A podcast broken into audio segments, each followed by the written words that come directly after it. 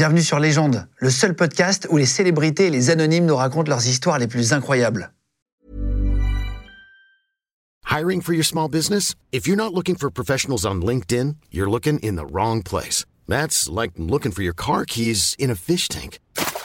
LinkedIn helps you hire professionals you can't find anywhere else, even those who aren't actively searching for a new job but might be open to the perfect role. In a given month, over 70% of LinkedIn users don't even visit other leading job sites. So start looking in the right place. With LinkedIn, you can hire professionals like a professional. Post your free job on linkedin.com/people slash people today.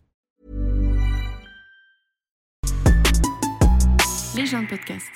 Bonjour, c'est Thierry Ardisson sur Légende. Je suis très fier hein, d'être là, d'être invité. Je vais vous raconter ma vie que j'ai ratée en fait. Parce que je voulais être écrivain et je suis devenu animateur de télé. Bienvenue Thierry, je vais prendre le clap. Merci, Guillaume. Mais plaisir de te rencontrer. Mais moi aussi. Euh, on se tutoie, hein. On se tutoie. Euh, T'as 74 ans, j'ai. Ouais, 40 t'imagines. ans quasiment de télé. Ouais. Euh, moi, je t'ai suivi évidemment sur plein de. Je suis hyper content de te rencontrer. Je t'ai suivi. C'est toi la star des interviews en France. J'ai suivi. Tu avais reçu Bruce Willis, je crois. Enfin, t'as reçu. Que à j'ai embrassé sur la bouche. Que t'as embrassé sur la bouche. Lors d'une pause bisou. Une- C'était une autre époque. Oui. Ouais, C'était une époque où on pouvait à un moment dire pause bisou. Alors Bruce Willis, on l'a su après parce que c'est des pistes séparées. Donc le lendemain en montage, on a compris ce qu'il disait. Donc je Ah oui, tu vois cam par cam. Machin. pause bisou. Et Bruce Willis se penche vers son assesseur, qui était son réalisateur. Il lui dit euh, il est homosexuel. Et l'autre dit non, je crois pas. Et donc il s'est levé et on s'est roulé une grosse pelle. C'est vrai. Et bah, c'est l'époque où on faisait tout ce qu'on voulait. Quoi. On jouait à Chabit avec Alain Chabat sur le plateau. Quand je recevais un coup de fil, je disais je suis en émission, mais euh, je répondais au numéro. Après, quand je faisais la promo d'un film, euh, je disais euh, je sais que l'attaché de presse est en coulisses. Est-ce que j'ai bien parlé du film? Alors le mec venait, il disait T'as pas dit que c'était romantique? Alors je regardais la caméra, je fais Et en plus, c'est romantique. C'était de la mise en abîme en perpétuité. C'était Serge, le réalisateur. Serge, Serge Calfon, Magnéto Serge. C'est pour ça que c'est Magnéto Serge, Serge Calfon qui est, qui est réalisateur, qui est venu visiter le plateau d'ailleurs. qui Bah, il a raison, il s'intéresse à ce qui va marcher, ce qui marche déjà et qui va encore plus marcher. Serge a dû comprendre que la télévision linéaire, c'était malheureusement passé d'époque, quoi. Ah, Bah, tu, tu crois que c'est. pas non, c'est pas pour ça que ça va s'arrêter, parce que la radio, finalement, à une époque, c'était un truc énorme. Et puis quand la télé est arrivée, c'était moins. Évidemment, il y avait moins d'action, il se passait moins de trucs, mais la radio continue. Donc la télé continuera. Ce que je veux dire, c'est que c'est malheureusement plus à la télé que les choses s'inventent, quoi. Ça, Il y a de l'innovation réelle et tout. Il n'y a pas tellement d'innovation. Enfin, moi, j'ai essayé avec Hôtel du Temps. J'ai tenu trois numéros, mais je veux dire, c'est compliqué d'inventer la télé parce que, comme les chaînes ont moins d'argent, parce qu'il y a moins de pubs sur la télé, elle est, elle est sur le digital, la pub. Donc, effectivement, il y a moins d'argent, ils ont peur. Et comme ils ont peur, ils prennent pas de risques. Alors, c'est que quand tu vois, quand, quand ça va mal, fige, ouais, exactement, exactement. Mais là, ils sont tétanisés, ils sont sidérés, ils achètent plus d'émissions. C'est là qu'il faut redoubler d'efforts, c'est là qu'il faut euh, essayer Ah d'être oui, c'est là qu'il faut inventer, parce qu'on dit toujours, par exemple, il n'y a pas de jeunes sur la- qui regardent la télé. Mais je vois pas pourquoi ils la regarderaient. C'est-à-dire que, en fait, la télé ne s'intéresse pas à eux. Pourquoi est-ce qu'ils s'intéresseraient à la télé Si c'est pour regarder des, des programmes de vieux, les jeunes ne vont jamais y aller. Enfin, tu vois. Ça t'a changé de mindset, t'as changé d'opinion en quelques années Oui. par rapport à ce que. Tu vas me raconter, c'est très intéressant. Oui, j'ai changé sur la. Enfin, en tous les cas, c'est pour ça que j'ai fait Arditube et Ardivision, on va en parler. C'est justement parce que j'ai compris que c'était plus à la télé que ça se passait. Ça n'empêche pas de faire des émissions. Je fais une émission avec Hugo Clément qui va être formidable, là. Il vient, tiens, euh, on Bah, c'est un mec formidable. hein. Mais si tu veux, effectivement, moi j'ai eu la chance de faire ma carrière à une époque où tout ce qui nous passait par la tête, on le faisait. Quoi. Arditube, c'est ta chaîne YouTube. Ouais. Euh, ça s'appelle Inna euh, espace Arditube. Je vous mets le lien en cliquable sous la vidéo si vous allez le retrouver. Euh, tu mets en fait c'est un replay de toutes tes émissions Voilà, de l'époque. la carte YouTube, en fait, c'est classé, non pas par émission, mais par genre. Donc, tu as star internationale, star française, témoignage, humour, variété. Et à l'intérieur de ces colonnes, tu as tous les invités. C'est-à-dire, ils peuvent venir de, de n'importe quelle émission. Voilà. C'est le principe. Et ça, on a 500, 514 000 abonnés. euh, enfin, ça, ça, ça Ah, c'est bien, il y a du monde qui regarde. eu en, août, je- le dernier chiffre que j'ai eu, c'est août. On a dû faire 6 millions de, de vues. Non, non, ça marche très bien. Je suis très content parce que, en fait, pour te dire la vérité, quand tu es animateur de télé, c'est un métier qui est très éphémère parce que dès que tu as fait une émission de télé, elle s'évapore. Aujourd'hui, si tu veux voir euh, Coucou c'est nous ou Champs-Élysées, tu peux pas. Ouais, Il faut vrai. appeler Lina et c'est pas sûr qu'il te. Bon. Moi, la chance que j'ai, je remercie le ciel tous les matins, c'est-à-dire que tout mon travail est stocké. Donc. euh, Ah, t'avais tout gardé? j'ai tout gardé. J'ai trois. En fait, il y a Harditube, c'est que la télé. Malin, ça. Art Division, c'est toutes mes émissions en boucle. Ah oui, que tu vas faire sur Samsung. Alors ça, c'est autre chose. Hein. C'est pas la chaîne YouTube. C'est sur, Voilà. c'est sur Samsung. hein. C'est sur. Samsung TV+. Exactement. Donc là, c'est mes émissions en boucle, diffusées à l'horaire où elles étaient diffusées, ce qui est très sympa. Et j'ai un autre site que je suis en train de, de mettre au point, qui va s'appeler Hardy World. Et là, c'est tout ce que j'ai fait en dehors de la télé, c'est-à-dire la presse, la pub, euh, les livres et les bouquins. On va parler de la pub. Alors ça, moi, j'ai appris des trucs en préparant l'émission. J'ai appris que tu avais fait des slogans. Alors, nous dis pas lesquels, parce que je vais, je vais en citer et tu vas nous dire si c'est toi ou pas, parce qu'il y a des espèces de rumeurs sur Internet. Ouais, c'est lui qui a fait ça, non, c'est pas lui. Donc, je vais te les poser, si tu veux bien. Euh, et juste pour reprendre le, le- le principe de ta vie, c'est vraiment le principe de cette émission. On reprend toute ta vie pour comprendre comment t'en es arrivé là, euh, aujourd'hui. Rapidement, tu es né à Bourganeuf, dans la Creuse. Oui, mais je suis niçois. hein. Je suis né à Bourganeuf par hasard, parce que tout le monde me Pourquoi dit t'es né dans la Creuse. Bah non. Ça me branche pas d'être né dans la Creuse. Moi, je suis, je suis d'une famille. On embrasse les copains de la Creuse. Bah non. non. Ouais, je suis né à Bourganeuf, oui, par hasard. Pourquoi, par- pourquoi Parce que mon père faisait des travaux publics. Ah, ok, ok. Donc, Quand il y avait un chantier à Bourganeuf, on habitait à Bourganeuf. Alors, on a noté des trucs un peu drôles, mais euh, nom de famille signifie grande gueule en latin. Ardizzone, c'est ça? Ardus sonus, Ardus fort, sonus la voix, la grande gueule. Ce qui veut dire que depuis l'Antiquité gréco-romaine, euh, on a des grandes gueules dans la famille. Et j'écoutais un podcast, ça s'appelle Dans le rétro. On embrasse Déborah Grunwald sur, euh, sur euh, France Bleu. Ouais. euh, et fait vraiment des très bonnes interviews aussi vrai. sur Insta. Et alors, je, je t'ai écouté et tu disais que tu t'es- tu n'as pas eu la même éducation que celle que tu donnes à tes enfants. C'est-à-dire que tu dis beaucoup je t'aime à tes enfants, tu essayes d'être très présent. Alors que toi, c'était plus un petit bisou avant de dormir, c'était plus dur. C'était l'époque où les parents ne disaient pas aux enfants qu'ils les aimaient euh, toute la journée comme maintenant. C'est-à-dire que moi, mon père, euh, il m'a jamais dit je t'aime. quoi. Euh, sur son lit de mort, il m'a dit, m'a regardé comme ça, il m'a dit T'as bien réussi, toi. C'est tout, c'est le seul compliment qu'il m'ait jamais fait dans ma vie, si tu veux. Ah ouais. Donc ça vous obligeait quand même à être fort, parce qu'on n'avait pas sans arrêt. Alors en même temps, c'est formateur. Euh, mais c'était difficile. C'est- ce qui t'a endurci, parce que parfois tu posais des questions dures. Oui. Euh, c'est- ça qui t'a fait connaître aussi. Tu n'y allais pas avec le dos de la. Est-ce que c'est ça qui a fait Non. toi, non? En fait, je posais des questions dures. D'abord parce que j'étais le seul à le faire. Donc c'est un positionnement marketing. Je suis arrivé à la télé, c'était Drucker, Sabatier, euh, Foucault, tu vois. Donc euh, quoi que tu dises, ça paraissait dur, de toute façon, parce que c'est... Oui, c'était très très lisse. Par rapport à la mélasse ambiante, si tu veux, j'étais vraiment, effectivement... Et la deuxième chose, c'est que j'avais un trac d'enfer. Ah, t'es tracker Ah là là, j'étais, mais tu peux pas savoir. J'avais des sueurs froides dans le cou, les mains moites, l'estomac serré. Donc, étant moi-même mal à l'aise, je me disais, il n'y a pas de raison que le mec qui est en face de moi, il soit pas mal à l'aise. Ouais, t'es un miroir de. C'est comme ça que j'ai dit un jour au chanteur d'Indochine, Nicolas Sirkis, j'ai dit, ça te fait pas chier de chanter faux. et, et donc, euh, après, comme ça marchait, j'ai continué, évidemment, parce que bon, mais au fond, je suis pas méchant comme ça, évidemment. On va reparler du track après, mais Ouais. euh, comment t'as réussi à, à être moins, justement, euh, Moins traqueur. moins tracker qu'avant? C'est quand j'ai fait une quotidienne. Quand j'ai fait Rive droite, Rive gauche, qui était une émission culturelle sur Paris Première, je me suis dit, mon garçon, avoir le trac une fois par semaine, c'est déjà désagréable, mais là, tu vas l'avoir Ah tous ouais. les jours. Et donc, je me suis auto-convaincu qu'il fallait plus que j'ai le trac. Mais il y a, mais il y a pas longtemps, hein. C'est, il y a, il y a quoi? J'ai fait cette émission en 98, donc il y a.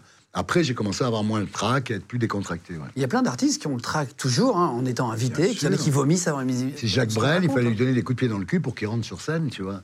Non, non, mais le track, c'est bien. Parce que quand tu as le track, euh, ça t'oblige à, à préparer. Parce que Ah ouais, ma, seule façon de m'en sortir, c'était d'avoir très bien préparé. J'avais déjà arrivé des tas de fiches parce que j'étais pas, j'étais pas au mieux, tu vois. Alors après, t'as fait disquaire. Ouais. Euh, J'étais disquaire à l'âge de 16 ans. À l'âge de 16 ans, tu sais que tu avais des morceaux de 11 minutes pour avoir le temps de pécho des meufs, tu mettais des, des disques, etc. Absolument, c'est-à-dire j'étais disquaire. En fait, j'avais eu le bac à 16 ans, mon père m'a donné un peu d'argent. À l'époque, c'était pas Saint-Tropez, c'était Jean Lépin. Au bout de trois semaines, j'avais plus d'argent, j'étais sur la plage. Il y a un mec qui passe, qui, qui était, qui me draguait en fait, mais bon. Et il me dit, euh, vous faites quoi euh, dans la vie et tout? J'ai dit, bah, rien du tout, je suis comme un con sur cette plage. Il m'a dit, ça vous plairait d'être disquaire au whisky à gogo à Jean Lépin, qui était la boîte numéro un. Donc je me suis retrouvé, j'y connaissais rien. Et effectivement, j'ai appris rapidement parce que j'apprends vite. Et quand il y avait euh, I'm Going Home des Stones, 11 minutes, j'allais dans la pinade en face pour euh, sauter des gonzesses que je ramassais sur la piste de danse. et je revenais en vitesse. Et, et je passais le 10 suivant. Autre époque. hein. Ah bah oui, ça. Euh, on va en parler après de l'époque. Attends, mais rapidement, début en publicité. Alors ça, j'ai vraiment appris des choses. En 69, tu as 20 ans, euh, tu commences ta carrière, donc ça s'appelle concepteur-rédacteur, c'est CR aujourd'hui on dit, chez BBDO. Ouais. Euh, tu as fait des slogans Ouais. et c'est des, qui tournent encore aujourd'hui. Tu as bossé chez TBWA aussi. Voilà, en fait, la vraie agence, c'était BWA. Moi, je les ai connus, c'était le début. Et puis ensuite, c'est devenu une agence mondiale. Vraiment. Exactement. Ils ont très, très bien réussi. Et donc là, j'ai appris ce boulot de concepteur-rédacteur. De toute façon, je savais rien faire d'autre. J'avais un peu le sens des mots, quand même, le sens de la formule. Et si tu veux, ça m'a appris à créer sur commande. Et ça, c'est une force. Parce qu'on te dit, voilà, tu vois cette bouteille d'eau minérale, il faut que tu dises qu'elle est meilleure que celle-là, alors que c'est pas vrai. Donc c'est c'est quand même C'est un mensonge, la T'apprends, ouais, c'est un mensonge complet, sûr. T'apprends à mentir. Et, et si tu veux, si, t'es obligé de trouver, quoi. Si tu peux pas dire, j'ai pas trouvé. Ils te virent, les mecs.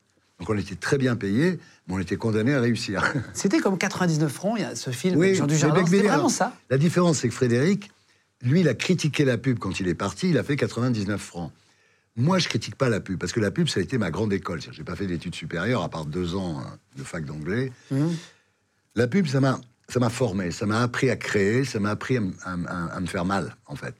Et aujourd'hui, si tu me dis, euh, trouve-moi une émission pour euh, France 3 le dimanche à 17h, ben, dans une semaine, je reviens avec une émission. C'est-à-dire, j'ai appris à trouver des idées. Ouais, t'as appris à, à Ouais. faire marcher la tête.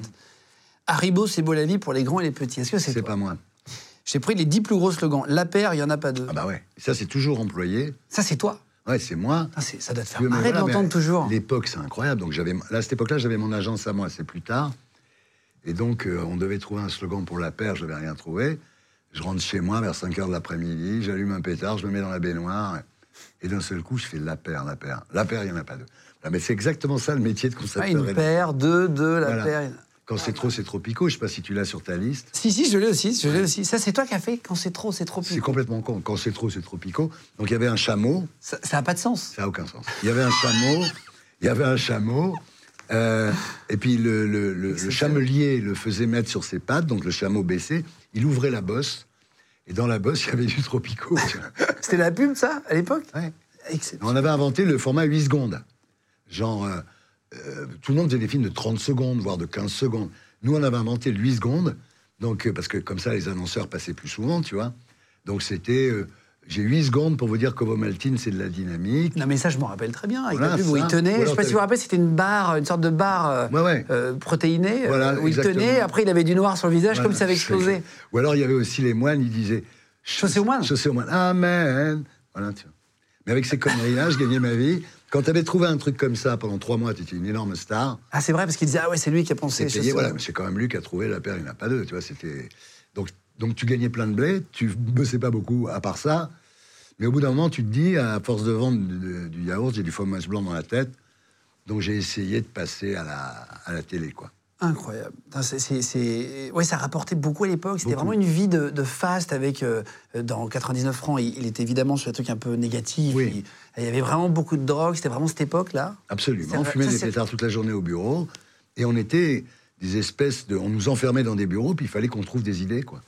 Waouh. Mais bon. C'était une bonne période de ta vie, quand Ouais, ouais, même. ouais, c'est une bonne période. Surtout que je vendais un peu de shit aux commerciaux de l'agence, donc je me faisais encore plus d'argent. Ça rigole en régie d'ici, j'adore. Euh, en 70, alors il y, a- il y a eu des hauts et des bas dans la vie, mais ça qui est intéressant pour comprendre aussi l'humain et comment t'en es arrivé là. Euh, tu te maries à Christiane Bercognon Ouais. Euh, et tu, découvres qu'elle te trompe euh, un peu. après. Oui, il y a une. Enfin, disons, c'est pas qu'elle me trompait, c'est que j'étais en concurrence avec un autre mec qui était beaucoup mieux que moi. Euh, et donc j'étais flippé. C'est là que je me suis fait une tentative de suicide. Il y avait deux raisons en fait. Il y avait le fait que Christiane euh, rechignait à venir s'installer avec moi à Paris parce que nous on est du sud. Et puis il y avait aussi, je voyais, je voyais la montagne devant moi et je me demandais comment j'allais arriver en haut. Et Parce que tu n'avais pas d'argent, tu galérais, rien, je connaissais personne. J'étais tout seul dans un À Paris à Paris, je connaissais mais pas un, pas un chat.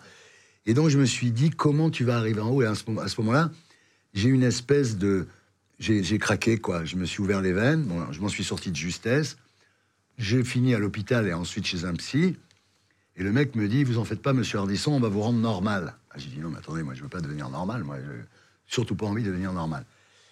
Et après, j'ai trouvé un autre échappatoire qui était la drogue. Je me suis accroché à l'héros pendant trois ans. Et là, si tu veux, j'ai pensé que c'était la solution parce que t'as plus envie de manger, t'as plus envie de baiser, t'as plus envie de travailler. Ça coupe tout. Hein? Ça coupe tout, l'héroïne? Ça- C'est une espèce de nirvana en poudre. Tu prends ça et. Enfin, tu prends pas comme ça, tu le prends comme ça. Et sauf qu'au bout d'un moment, tu te rends compte que tu as pris un médicament et que tu as accroché au médicament. Et là, je m'en suis sorti. C'est sans doute ce que j'ai fait de plus dur dans ma vie parce que. Sortir de l'héros? Ouais. Parce que si tu veux, la plupart des mecs avec qui j'étais, euh, soit ils sont morts du sida, soit ils sont morts d'overdose. Et moi, je suis parti en Californie. Parce que là-bas, je savais pas où il y en avait. Je dis pas qu'il y en avait pas, mais moi, je savais pas.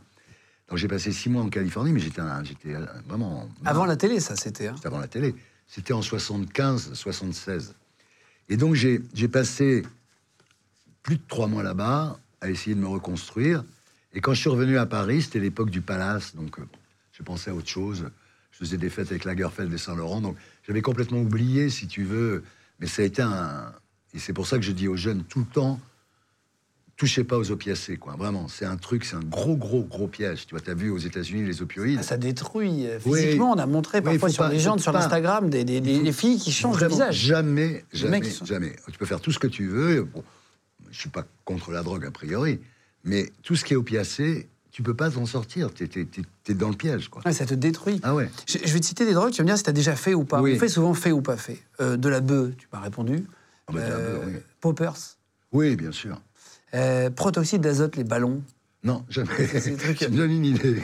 j'ai jamais, C'est parce que je voulais. j'ai jamais essayé ça. faut évidemment pas en prendre. Bien ça, entendu. C'était euh, revenir en arrière, mais on dit, euh, voilà, champignons hallucinogènes. Ah bah oui.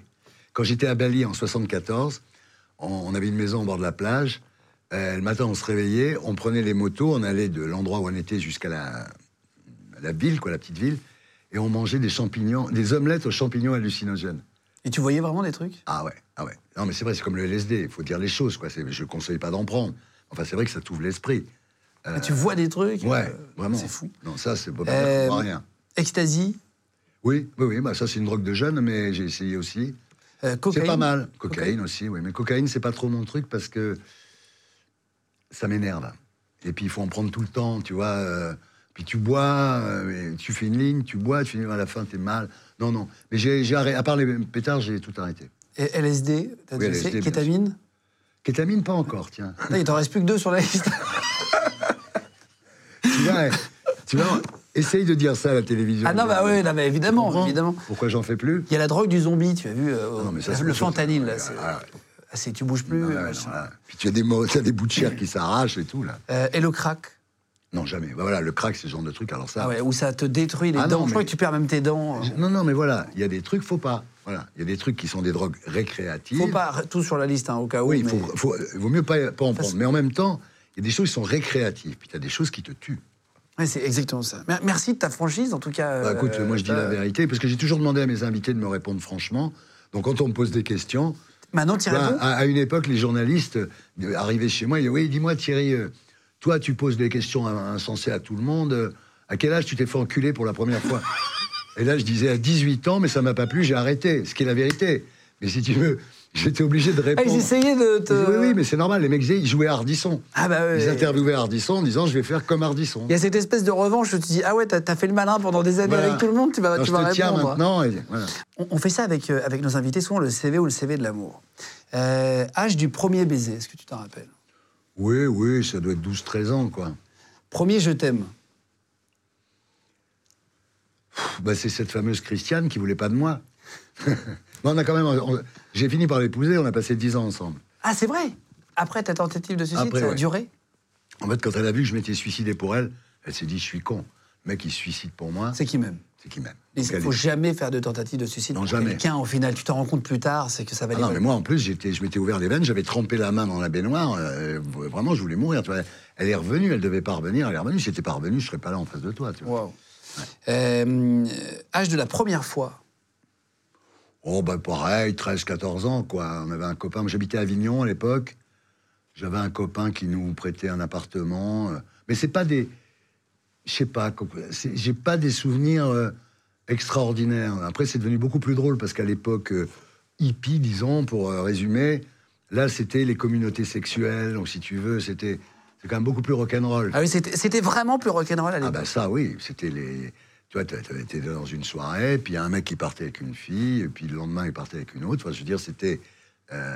C'était du communisme sexuel. Ah, C'était autre chose. Du communisme, c'est- c'est- Ah oui, tout était à tout le monde. Euh, ta première fois avec un homme, c'est à 17 ans, c'est ça? Oui, ben c'est ça, oui, ça m'a pas. Le mec, m'a- pas, moi, que le mec m'a raté. C'est-à-dire? Euh, bah, C'est-à-dire que ça m'a pas plu du tout, quoi. Ça m'a fait mal, ça m'a pas plu. euh, donc j'ai pu. Tu sais, quand. C'est toujours pareil, quand tu mets les doigts dans la prise et que tu prends le courant, tu recommences pas, quoi. Donc c'est comme les rats dans les, c'est comme les rats de laboratoire quand ils prennent le courant. Donc j'ai pas recommencé. Et je n'étais sans doute pas très doué pour l'homosexualité en fait. Ouais, mais t'as essayé en tout cas. Mais j'ai essayé, j'ai tout essayé. C'est vrai? euh, Ah oui. J'ai à peu près tout essayé, ouais. Pourquoi c'est une, une manière d'être en général, tu veux dire que- Parce Ah, que je me drogue dis, et on est, on est sur la Terre pour euh, à peu près 80 ans. Ce qui est pas très long en Ce qui réalité. est pas long. Donc faut tout. faut- moi, j'ai voyagé tout mon pognon. Je l'ai dépensé dans des voyages. Et quand j'étais à Paris, j'essayais de faire tout ce que je pouvais faire, quoi, bien sûr. Bah oui. Tu t'es fait d'équipe vraiment, c'est-à-dire que tu as réussi, comme tu disais, tu as, gagné de l'argent sur la télé, c'est Ouais. cool. Euh, T'en as profité vraiment. ouais. Ouais. Moi, j'en ai profité pour les voyages surtout. Parce que je suis pas du genre. euh, j'ai acheté une propriété en Normandie que j'ai donnée d'ailleurs à ma, ma deuxième femme. et. Et- t'en as eu trois. Trois, c'est la troisième maintenant. Mais euh, en fait, oui, les gros kiffs, c'était, c'était les voyages. Quoi. Parce que quand j'étais petit, avant qu'il Parce que mes parents ont eu la télé très tard, donc j'avais, je passais mes soirées devant un atlas. Et je voyais écrit Pondichéry, Macao, Valparaiso. Des mots qui me, qui me faisaient rêver, tu vois. Et je m'étais dit, là, j'irai. J'y suis allé. Il y a des applications pour ça maintenant. Ah tu bon? mets tous les pays sur- dans lesquels tu es allé et ça te met le pourcentage justement de pays dans le monde que tu as déjà parcouru et tu vois une map monde qui se Ah, colore. bien, C'est bah, vraiment bien. c'est bien, oui. Je l'ai fait ce matin, c'est pour ça que je t'en parle. Ah bah dans mon lit, je l'ai fait, j'ai Bah, sont donneras dessus. l'adresse. Ok, ok. Ton nombre de partenaires pour finir le CV de l'amour, est-ce que tu Je veux sais dire, combien. euh, avec combien de personnes tu as déjà fait l'amour? Je sais pas, peut-être trois. euh, Enfin, si tu veux, oui, peut-être trois ou quatre. En fait, si tu veux, j'ai découvert assez Ah, vite. trois ou quatre en même temps, tu veux dire? Oui, parce Ah que oui. c'est pas en même temps. Ok, ok.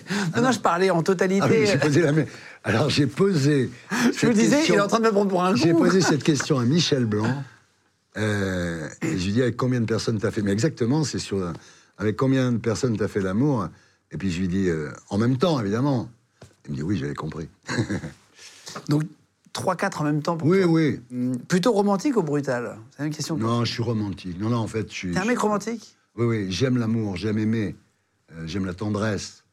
Euh, je suis pas, non, non, je suis pas macho. euh, bah, tu vois, ça me, ça me plaît pas. T'es plutôt doux, finalement. Plutôt doux, oui, oui, je suis plutôt bon garçon. Le lieu le plus insolite Bah, c'est la pinette de Jean Lépin. Qu'est-ce qu'il y a de mieux, si tu veux, que la pinette de Jean Lépin devant le whisky à gogo? Euh, Est-ce que t'as déjà payé pour une relation? Ah ouais, quand j'étais, quand je- oui, quand j'étais plus jeune, on payait à l'époque. Il y avait des prostituées dans les rues, on payait, mais c'était super débandant parce que tu montais, les filles n'étaient pas toutes terribles, elles te commençaient par te dire une phrase terrible. Bon, je vais te faire ta petite toilette. Rien que ça déjà. Bon, et après, tu peux payer tout de suite avant? Ah ouais, ouais, c'est. Ouais. Si tu bandais encore après, tu pouvais essayer de la baiser, mais enfin, si tu veux, c'est vraiment des tue l'amour, ça, vraiment. Euh, et est-ce que ton, et ton plus grand fantasme, on le demande à tout le monde, est-ce que t'as un truc que t'as pas pu réaliser? Ben, mon plus grand fantasme, c'est le film de Stanley Kubrick qui s'appelle Eyes Wide Shut. Trouve l'univers absolument extraordinaire, quoi. Je trouve, euh, voilà, c'est ça. Intéressant. Euh, il- t'est arrivé une histoire un jour à, New York euh, avec l'héroïne, justement. Euh, tu, tu en as parlé à un de mes auteurs. Qu'est-ce qui s'est passé là-bas? Ben, C'est-à-dire, quand tu décroches de l'héros, je te jure, c'est la fin du monde, quoi. Vraiment. Tu veux dire la descente, le bas Oui, le, le- euh, les Américains disent avoir un singe sur le dos, monkey on my back, tu vois. C'est vraiment, t'es pas bien, mais vraiment pas bien du tout. Et j'étais dans une chambre d'hôtel, au Chelsea Hotel évidemment. Et j'ai, oui, je voulais me balancer par la fenêtre, quoi. Et c'est ma, ma première femme Ah, qui m'a retenu. Et j'étais vraiment. T'étais suicidaire, en fait. eu- bah non, mais pas- c'est insupportable. C'est insupportable. Tu, tu- Et on, on le voit très bien. Il y, a, il y a- il y a deux séries qui ont été faites sur les opioïdes. Il y a Dopsic et Painkiller sur Netflix. Quand tu regardes Dopsic, tu comprends ce que c'est. Mais vraiment, c'est la série qui explique le mieux les opioïdes, et donc l'opium, l'héros et tous les dérivés. C'est-à-dire que les, t'as le, le Toubib qui est joué par Michael Keaton.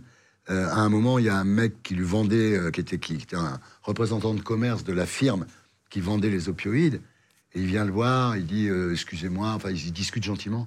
Et là, le Toubib le regarde, il lui fait T'en as Et là, tu comprends que le mec, il a décroché, Ah qu'il est Toubib, qu'il s'est accroché, qu'il a décroché.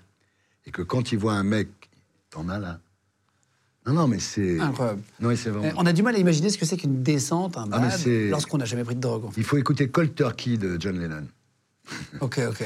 Le seul truc qu'on connaît, c'est Cold Turkey, en fait, c'est la crise, c'est quand tu décroches, tu, tu on dit que tu es la, la phase du Cold Turkey. Cold Turkey, ok, ok. Euh, pour parler de la télé, tu es arrivé en télé en 1980 avec un scandale avec Yannick Noah. Ouais, en fait, Je savais pas. en fait c'est la première fois où je suis passé à la télé, c'est-à-dire je faisais une série dans Rock et Folk qui s'appelait Descente de police, où on interviewait les stars comme si elles étaient des repris de justice. En fait, c'était ma première interview formatée, c'est-à-dire que j'avais transformé l'interview en interrogatoire. Ok. Et quand je faisais l'interview, c'était aussi cool que nous deux. Bien sûr, bien sûr. bien Et après, on le réécrivait du genre, tu vas parler, connard Tu vois, bon, c'était réécrit façon flic. On était deux flics, en fait. On n'était pas des interviews, on était deux flics. Et donc, Noah, on fait une interview comme ça, euh, gentiment, et puis... C'était une superstar du tennis à Ah, mais l'époque. qui- euh, C'est le seul Français Le qui a gagné Français qui a gagné Roland Garros. Ah, c'est fou. c'est. Et donc, euh, et donc je lui dis, mais tu fumes des pétards Euh, Il me dit, ouais, ouais, bien sûr, je fume des pétards. Et tu prends de la coke Il me dit, non, non, mais Pecci en prend. C'était son principal concurrent. Et puis nous, on réécrit ça un peu violent. Et puis le journal sort fin août, il n'y avait pas d'actu. Comme c'était rock et folk, Noah s'est dit, ça n'aura pas, tu vois, c'était pas le Figaro. C'était quoi. petit. euh, Et il s'est dit, ça n'aura pas de, de conséquences. Sauf qu'il n'y avait pas d'actu. Et là, d'un seul coup, c'est devenu booming. Le sujet. Le sujet du jour, Noah fume des pétards. Euh, je suis convoqué au journal de TF1, et à ce moment-là, le ministre de la Santé, il s'appelait Bonnet, je crois, il dit, mais c'est pas vrai, Noah a jamais dit ça, euh, c'est Ardisson qui a tout inventé. Et là, j'ai fait un coup de bluff magnifique, j'ai dit, écoutez, ce que j'ai sorti, c'est rien par rapport à ce qu'il m'a raconté. Donc si vous continuez à me faire chier, je vais sortir le reste. J'avais rien, évidemment. Si vous continuez à me faire chier, je vais sortir le reste. Non, c'était bon, c'était pas extraordinaire que Noah fume des pétards, si tu veux, mais à l'époque, ça avait fait un scandale. ouais. Ça, c'est ma première apparition à la télé, mais ça, c'était au début des années 80, et j'ai vraiment fait de la télé 85. en 85, quand euh, Marie-France Brière, qui dirigeait les variétés à TF1, m'a dit cette série-là, Descente de police, fais-le-moi pour la télé. Sauf que je pouvais pas aller devant les stars en leur disant tu vas parler connard. Ouais, bien sûr. m'a dit mais tu te démerdes. On l'a fait. Et je me souviens un jour, il y avait un chanteur qui s'appelait Yves Simon, et on l'avait, on faisait l'interview dans une chambre d'hôtel. On lui a mis la tête dans la baignoire. Tu vas parler, connard, mais tu vas parler. Et on lui a, on lui a brisé deux côtes. Après, il y avait Karen Cheryl. C'est quand même une autre époque. J'avais un tesson de bouteille. J'avais cassé une canette de croc. J'ai dit, tu vas parler, oui.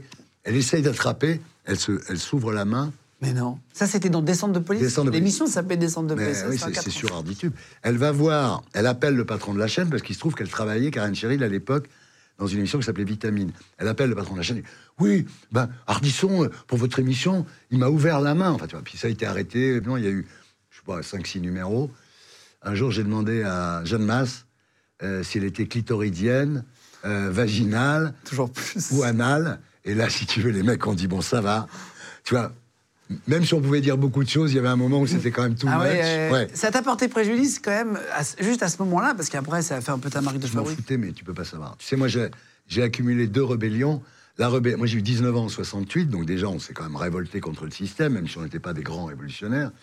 Et puis la deuxième fois, j'avais vécu le punk, non pas en tant que punk, mais en tant que journaliste. C'était l'époque de du bain-douche, du palace. Donc moi, j'avais un journal euh, avec des potes qui s'appelait Façade.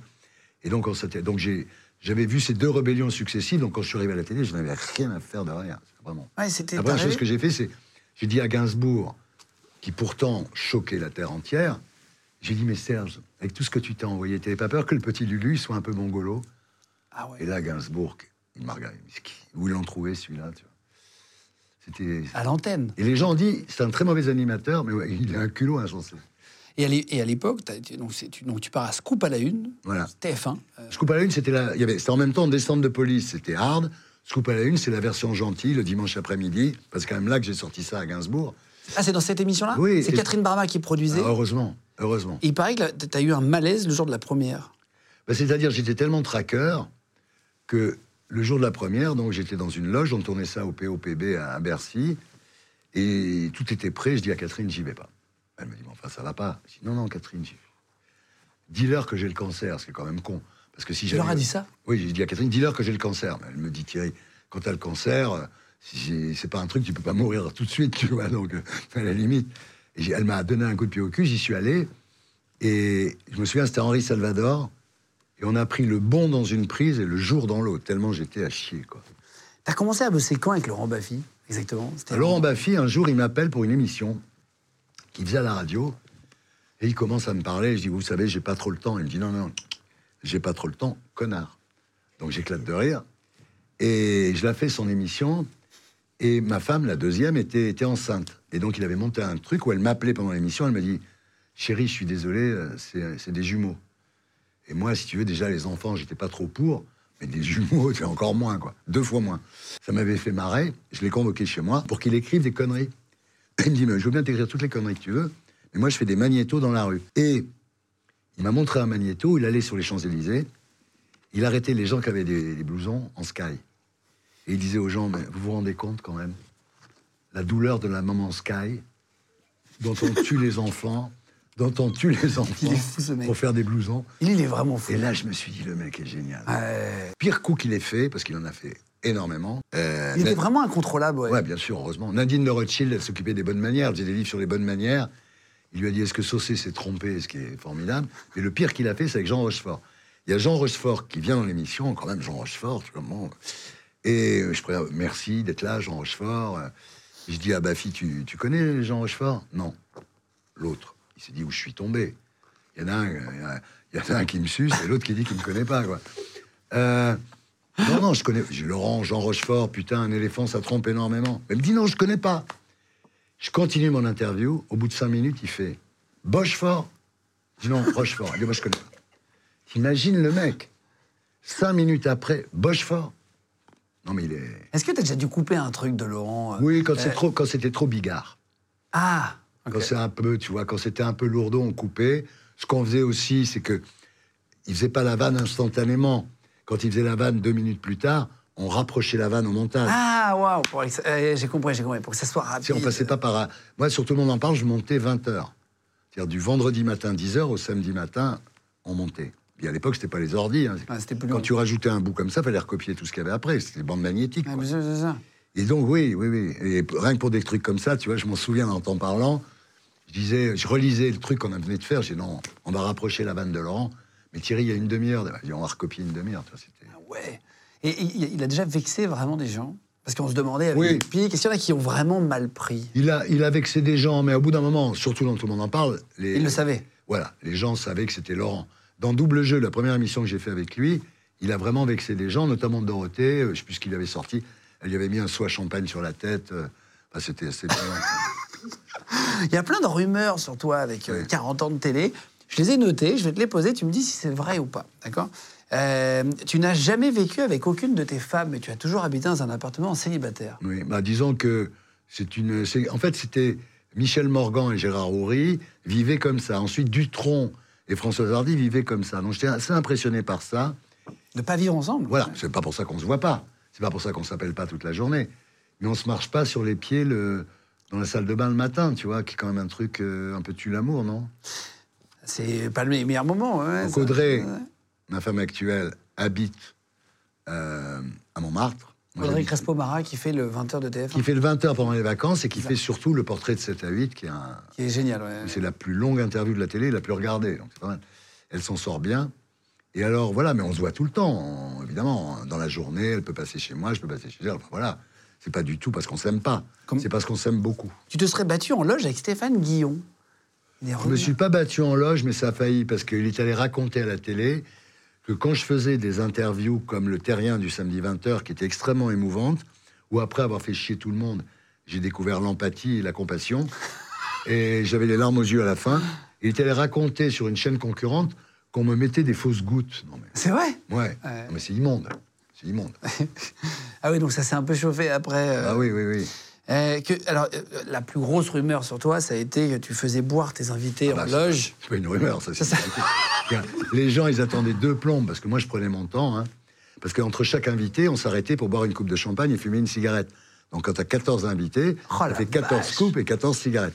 Et donc, les gens, ils étaient en loge, et on, leur- on leur filait tout ce qu'ils avaient. Si vous voulez, de la vodka, du whisky, du Tu savais que ça serait des meilleurs invités en plateau Et après, ils arrivaient sur le plateau, un peu comme ça. Et il y a un jour, j'étais en train d'interviewer, euh, je sais plus qui, et j'entends dans l'oreillette Catherine qui me dit Bec BD peut, peut pas rentrer sur le plateau. Je dis non, mais enfin, il peut pas rentrer. Tu vois, après, enfin, il peut pas rentrer. Elle me dit non, non, non, non. Je dis enfin, il a qu'à se démerder. Elle me dit non, il est couché dans son vomi. Mais non, je vois pas. Il n'est pas venu. Il est venu la semaine d'après, il est tombé sur Marc-Edouard Nab qui l'a désingué. Il aurait mieux fait de rentrer ivre Ah, ça, ça allait jusqu'à là, Ah ouais. en loge. Ah ouais, ouais, les mecs, les mecs se torchaient quand ils arrivaient, c'était... Euh, tu t'habilles toujours en noir, Oui. tu es complexé par tes formes. Bah avant, maintenant j'ai perdu 13 kilos, donc si tu veux, je vais très bien. Mais j'étais un peu gros toute ma vie, et je m'aimais pas. C'était très compliqué, il fallait me filmer à hauteur là, Ah, tu demandais pour pas qu'on voit mon ventre. J'ai toujours été un peu complexé que ça. Puis un jour, je me suis dit, putain, t'es con, quoi. Essaye avant de mourir de savoir ce que c'est d'être mince. Et donc j'ai perdu, euh, je suis passé de 92, là je dois être à 76 et demi. D'accord. Ah ouais, ouais, donc t'as fondu quand Je suis beaucoup mieux. Et est-ce que c'est vrai que tu avais un outil pour enlever un peu les, les rides Ah oui. Ça, c'est vrai? Bah, c'est pas c'est du skin control c'est-à-dire que comme je me trouvais euh, pas assez beau euh, euh, on mettait du skin control sauf qu'à un moment sur Salut les Terriens tu avais les invités qui étaient nets et moi qui étais carrément flou donc un jour il y a Serge Calfon Comme un filtre Snapchat, ouais, c'est un gros filtre un jour Serge Calfon me dit écoute Thierry euh, je sais pas si je peux te le dire mais là franchement euh, ton, ton skin control c'est beaucoup tu vois et il m'a montré des images des invités et mon image. On aurait dit deux émissions différentes. Donc j'ai accepté d'être un peu moins filtré. Voilà. Ah ouais, carrément. Ça, c'est drôle, ça. Ça, c'est vrai. Euh, ça, bah, tu vois, c'est genre de. Il y a plein de rumeurs vraies, en fait. Bah, exactement. Euh, tu aurais été arrêté une fois par la police en, en possession de Viagra. Ça, c'est des conneries, ça, c'est des vannes. Je me suis fait arrêter à Cincinnati en possession de hashish. Ok. C'est une des pires histoires qui me sont arrivées. Pourquoi? Bah, Parce que moi, on était en première classe. Je, je- je montais une chaîne avec euh, Sony Pictures, qui était une chaîne en direct 24-24 qui s'appelait Free One. Et j'étais associé avec Sony Pictures. Et euh, c'est d'ailleurs l'idée que Bolloré a piqué pour faire Direct 8. Il s'est pas fait chier. Et donc, si tu veux, euh, on avait fumé en première, parce qu'il n'y avait que nous en première dans l'avion, donc on a fumé un pétard. J'arrive, on se met en rang, et là, je vois au fond de la salle, au fond du, du hall, T'es aux États-Unis, du coup? Aux États-Unis, un mec avec des ray jaunes, un chien. Et je sais pas pourquoi, quand je l'ai vu, je me suis dit, putain, ça va tomber sur pour toi. moi. Et le mec lâche le chien, le chien, voit, Sur il vient sur moi tout de suite. Et il commence à me renifler les poches. J'avais un gramme de shit, tu vois.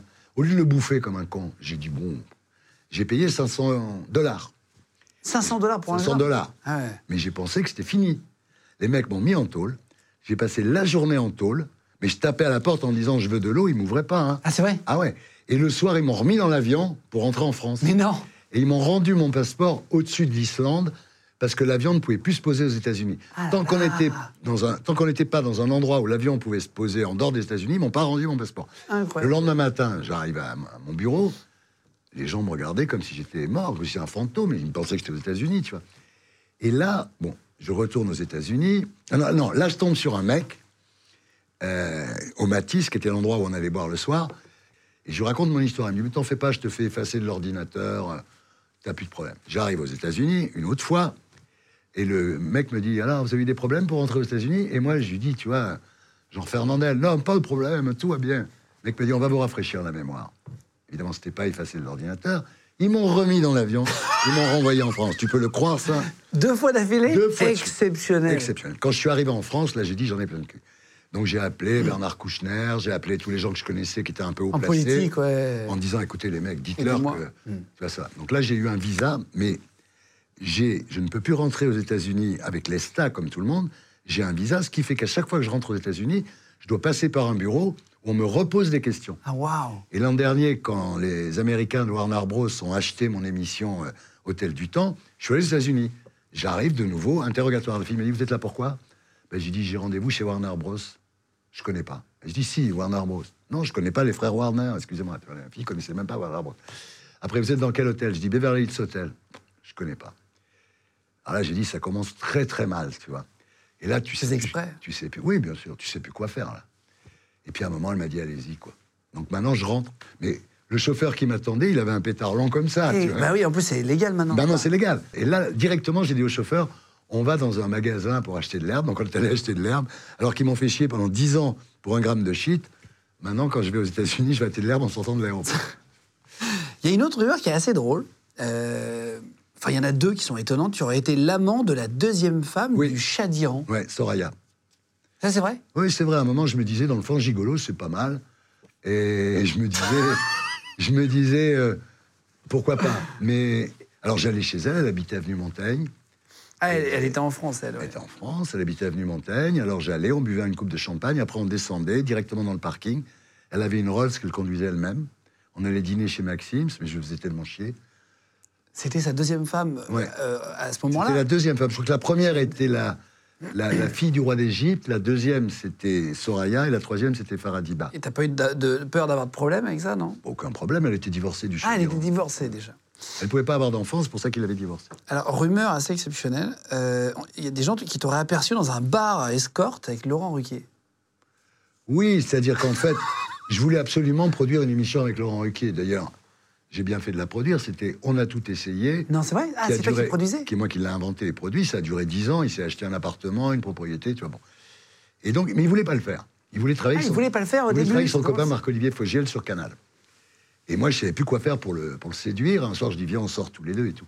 Et je l'amène. Dans... C'était pas un bar, c'est une espèce de petite boîte avec un spectacle. C'est là où après il y avait le Baron. Ah, d'accord. Mais je me souviens plus comment ça Un s'appelait. lieu un peu branché de la nuit parisienne. La nuit, ouais, mais là il y avait. C'est fermé maintenant, là. Là, il y avait des girls. Ah, le ouais. Baron, c'était branché. Là, c'était pas du tout branché. C'était un bar à touristes avec des girls. euh, que voilà, bon. Euh, et donc on arrive. Bon, moi, une fille me branche, je discute avec elle. Je passe la soirée à boire des coups, à discuter avec elle. Laurent, pareil, passe la soirée à discuter, à boire des coups avec la fille. Puis à la fin, il lui dit, vous savez, moi, euh, je suis pas client, quoi. Je suis homosexuel. euh, je suis pas client. euh, je suis désolé, je vous ai fait perdre votre soirée, en fait. Ah oui, parce qu'il y a une fille qui a dansé sur lui. Ouais, bien sûr, elle était là. bon. Et là où il a été, on sort du truc. Il y avait un distributeur automatique. Hiring for your small business? If you're not looking for professionals on LinkedIn, you're looking in the wrong place. That's like looking for your car keys in a fish tank. LinkedIn helps you hire professionals you can't find anywhere else, even those who aren't actively searching for a new job but might be open to the perfect role. In a given month, over 70% of LinkedIn users don't even visit other leading job sites. So start looking in the right place. With LinkedIn, you can hire professionals like a professional. Post your free job on linkedin.com/people slash people today. De billets en face. Il prend, je sais plus combien, et il va le il, l'apporte. Il revient, il le donne à la fille. Mais que non, C'est bien élevé quand même. c'est très élégant de sa part. Très donc. élégant. Et c'est et c'est grâce à cette soirée que Après, il a fait l'émission et il n'a pas regretté parce que c'était un énorme succès. ouais. Oui, ça a été un de ses plus gros cartons. euh. Oui, bon, on faisait 20% de part de marché tous les soirs. ouais. C'est quoi l'émission que tu as préféré faire, toi, en tant qu'animateur, maintenant qui a, du recul L'émission que j'ai préférée, Ouais, c'est Paris plus- dernière. Parce qu'on partait le soir, tu vois, c'est en caméra subjective, donc la nuit dans Paris, moi, on ne me voyait pas. Donc, j'avais pas de problème de- d'être gros, de pas être gros, de, D'image. euh, de transpirer, tout, j'avais pas de problème, on me voyait pas. Bon. Et alors, on commençait vers 9h du soir dans un bar d'hôtel avec des, avec des prix Goncourt. Ça commençait très chic, et ça se terminait à 3h du matin dans des boîtes de partouze. Et donc, c'est une espèce de dérive nocturne, si tu veux. C'est comme si. Enfin, on passait vraiment une nuit à Paris, quoi. Et moi, j'ai interviewé des mecs qui baisaient, hein, en disant Nous, les libertins et tout. Le mec, il répondait aux interviews, mais c'est sur YouTube. hein. Et euh, nous, les libertins, machin, c'était au Cléopâtre. Dans Paris dernière, on a fait des trucs de fou. On est allé euh, visiter des, des- des fabriques de poupées gonflables, on est allé visiter tout ce qui pouvait, tout ce qu'on pouvait. On faisait ce qu'on voulait. Ça te permettait de faire ce que tu avais envie de faire. Oui, voilà. C'est peut-être l'émission où j'ai fait le plus ce que j'avais envie de faire. ouais.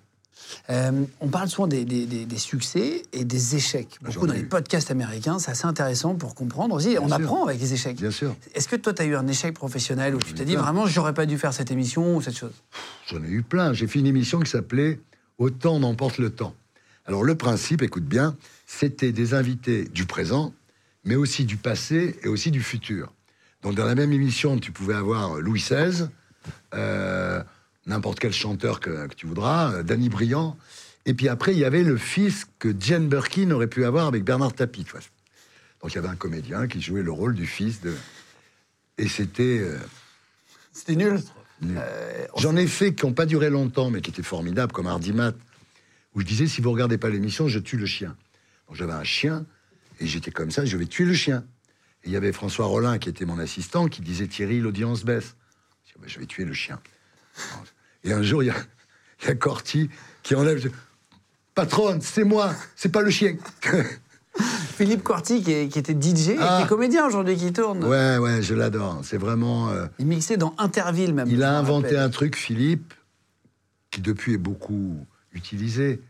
C'est que le mec- c'est le seul mec qui est capable, dans une soirée, de te mettre euh, Luis Mariano, il met Mexico à minuit, tu vois. C'est-à-dire, il a, ou de la musique classique. Il avait un sens de la fête, il avait un sens de la transgression qui était vraiment incroyable. Euh, Est-ce qu'on t'a donné un, un- C'est quoi le pire conseil qu'on t'ait donné dans ce milieu? Bah, c'est mon père. Il m'a dit, tu sais, tu devrais être... euh, à l'époque, ils habitaient dans le centre de la France. Il m'avait trouvé un boulot de journaliste à la montagne à Clermont-Ferrand. Et je lui dis, tu vois, papa, je t'adore, mais je vais pas le faire. Et je vais aller à Paris.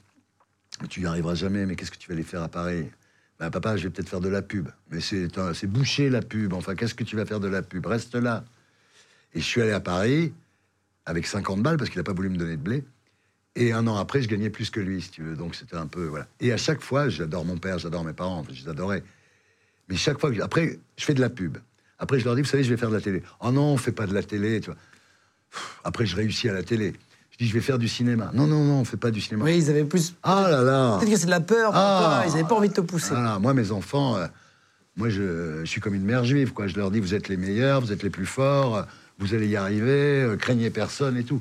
Moi, toute ma vie, on enfin, toute mon- mon- mon- ma jeunesse et mon adolescence, on m'a expliqué qu'il fallait que je reste à ma place. Tu sais, c'est la mentalité catho. euh, il faut être où on est, il faut accepter, parce que de toute façon, c'est après qu'on ira au paradis.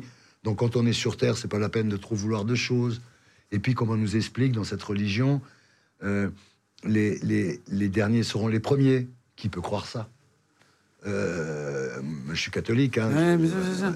grand amour pour Jésus-Christ. Mais la religion catholique, les conneries qu'on te, raconte quand t'es petit, putain, c'est dur.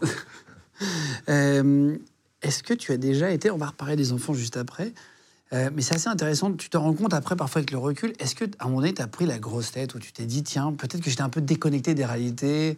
Disons qu'il y a eu, à l'époque de Tout le monde en parle, j'avais pas la grosse tête, mais j'étais autoritaire.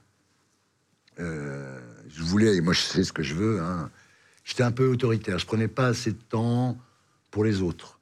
Euh, ce qui leur arrivait, leur vie, euh, leurs problèmes. leur- Après, ça a été. Il y a une époque, à Tout le monde en parle, où j'étais un, un peu trop selfish et un peu trop autoritaire. Voilà. Mais j'ai pas fait non plus des trucs incroyables. hein. Non, non, non, mais t'es- tu dis, euh, ouais, dans le comportement, Non, non. tu t'es rendu compte Oui, après, tiens, j'aurais peut-être dû m'occuper plus de oui, euh, oui, je me collaboratrice, suis, ah, collaborateur. oui, je me suis, voilà, je me suis dit, euh, euh, t'as pris un peu le melon, quoi, si tu veux, tu vois. Mais, mais comme je me suis fait virer à chaque fois, le melon, ça passait vite. C'est un métier où, où à la fois faut de l'ego, c'est assez bizarre, et en même temps, il en faut pas, parce Bien que tu sûr. fais tout le temps. Déjà, il n'en faut pas, parce que quand tu interviews quelqu'un, c'est de lui dont on parle. Donc ton ego, tu le mets un peu, voilà. Et puis, euh, non, mais moi, je me faisais virer à chaque fois, donc ça me ramenait le compteur à zéro. C'est-à-dire que tout le monde en parle, je me suis fait virer aussi, et j'ai fini à. euh, Je suis allé sur Canal à cette époque-là, donc c'est ça, ça calme. Quoi. Oui, ça t'a calmé un peu. Euh, tu disais dans une interview, ce qui m'intéressait, c'était l'argent, partir en vacances à New York, dormir à l'hôtel Pierre, aller en vacances aux Maldives. Euh, tu, tu me parlais tout à l'heure de tes voyages. Euh, toi, tu venais d'une famille qui n'avait pas du tout d'argent. Tu as pu te payer les trucs dont tu rêvais. Mais c'est tout à fait ça. On n'avait pas d'argent. Quand mon père me ramenait de Chamonix à Annecy, où j'étais, où j'étais pensionnaire chez les curés, on avait une dauphine. On n'avait pas une DS-19. On passait devant des propriétés avec des allées d'arbres. Et là, ah, c'est que j'en ai acheté une à la fin. Une allée d'arbres et une propriété, une belle maison de maître au fond. Je passais, j'ai putain, pourquoi on n'habite pas là? Moi, ça fait rêver. Et en même temps, c'est pas ça qui t'a. Est-ce que c'est pas Si, ça qui t'a donné aussi, envie? Bien sûr, ça m'a. Je me suis dit, mais à un moment, je- c'est presque, je suis pas né dans la bonne famille, quoi. Il y a, il y a une, je me sentais tellement pas comme eux. Il y a une erreur à la maternité, tu vois. Et c'est vrai que j'ai une revanche à prendre. Et quand j'ai, quand, je suis arrivé à Paris, j'ai écrit deux bouquins qui ont été publiés tout de suite aux éditions du Seuil. Je me suis dit, putain, si t'es écrivain professionnel, euh, tu pourras pas aller à l'hôtel Pierre à New York en Concorde, tu pourras pas aller aux Maldives, tu pourras pas aller aux Seychelles ou n'importe où. Et donc j'ai retourné ma veste, comme disait Gainsbourg, elle était doublée de vison, j'ai fait de la pub. Et, et effectivement, après j'ai écrit des livres, j'ai fait deux best-sellers à 100 000 exemplaires. Mais si tu veux, c'était pas mon métier, c'était un hobby. J'ai pas, j'ai pas eu le courage de devenir écrivain professionnel.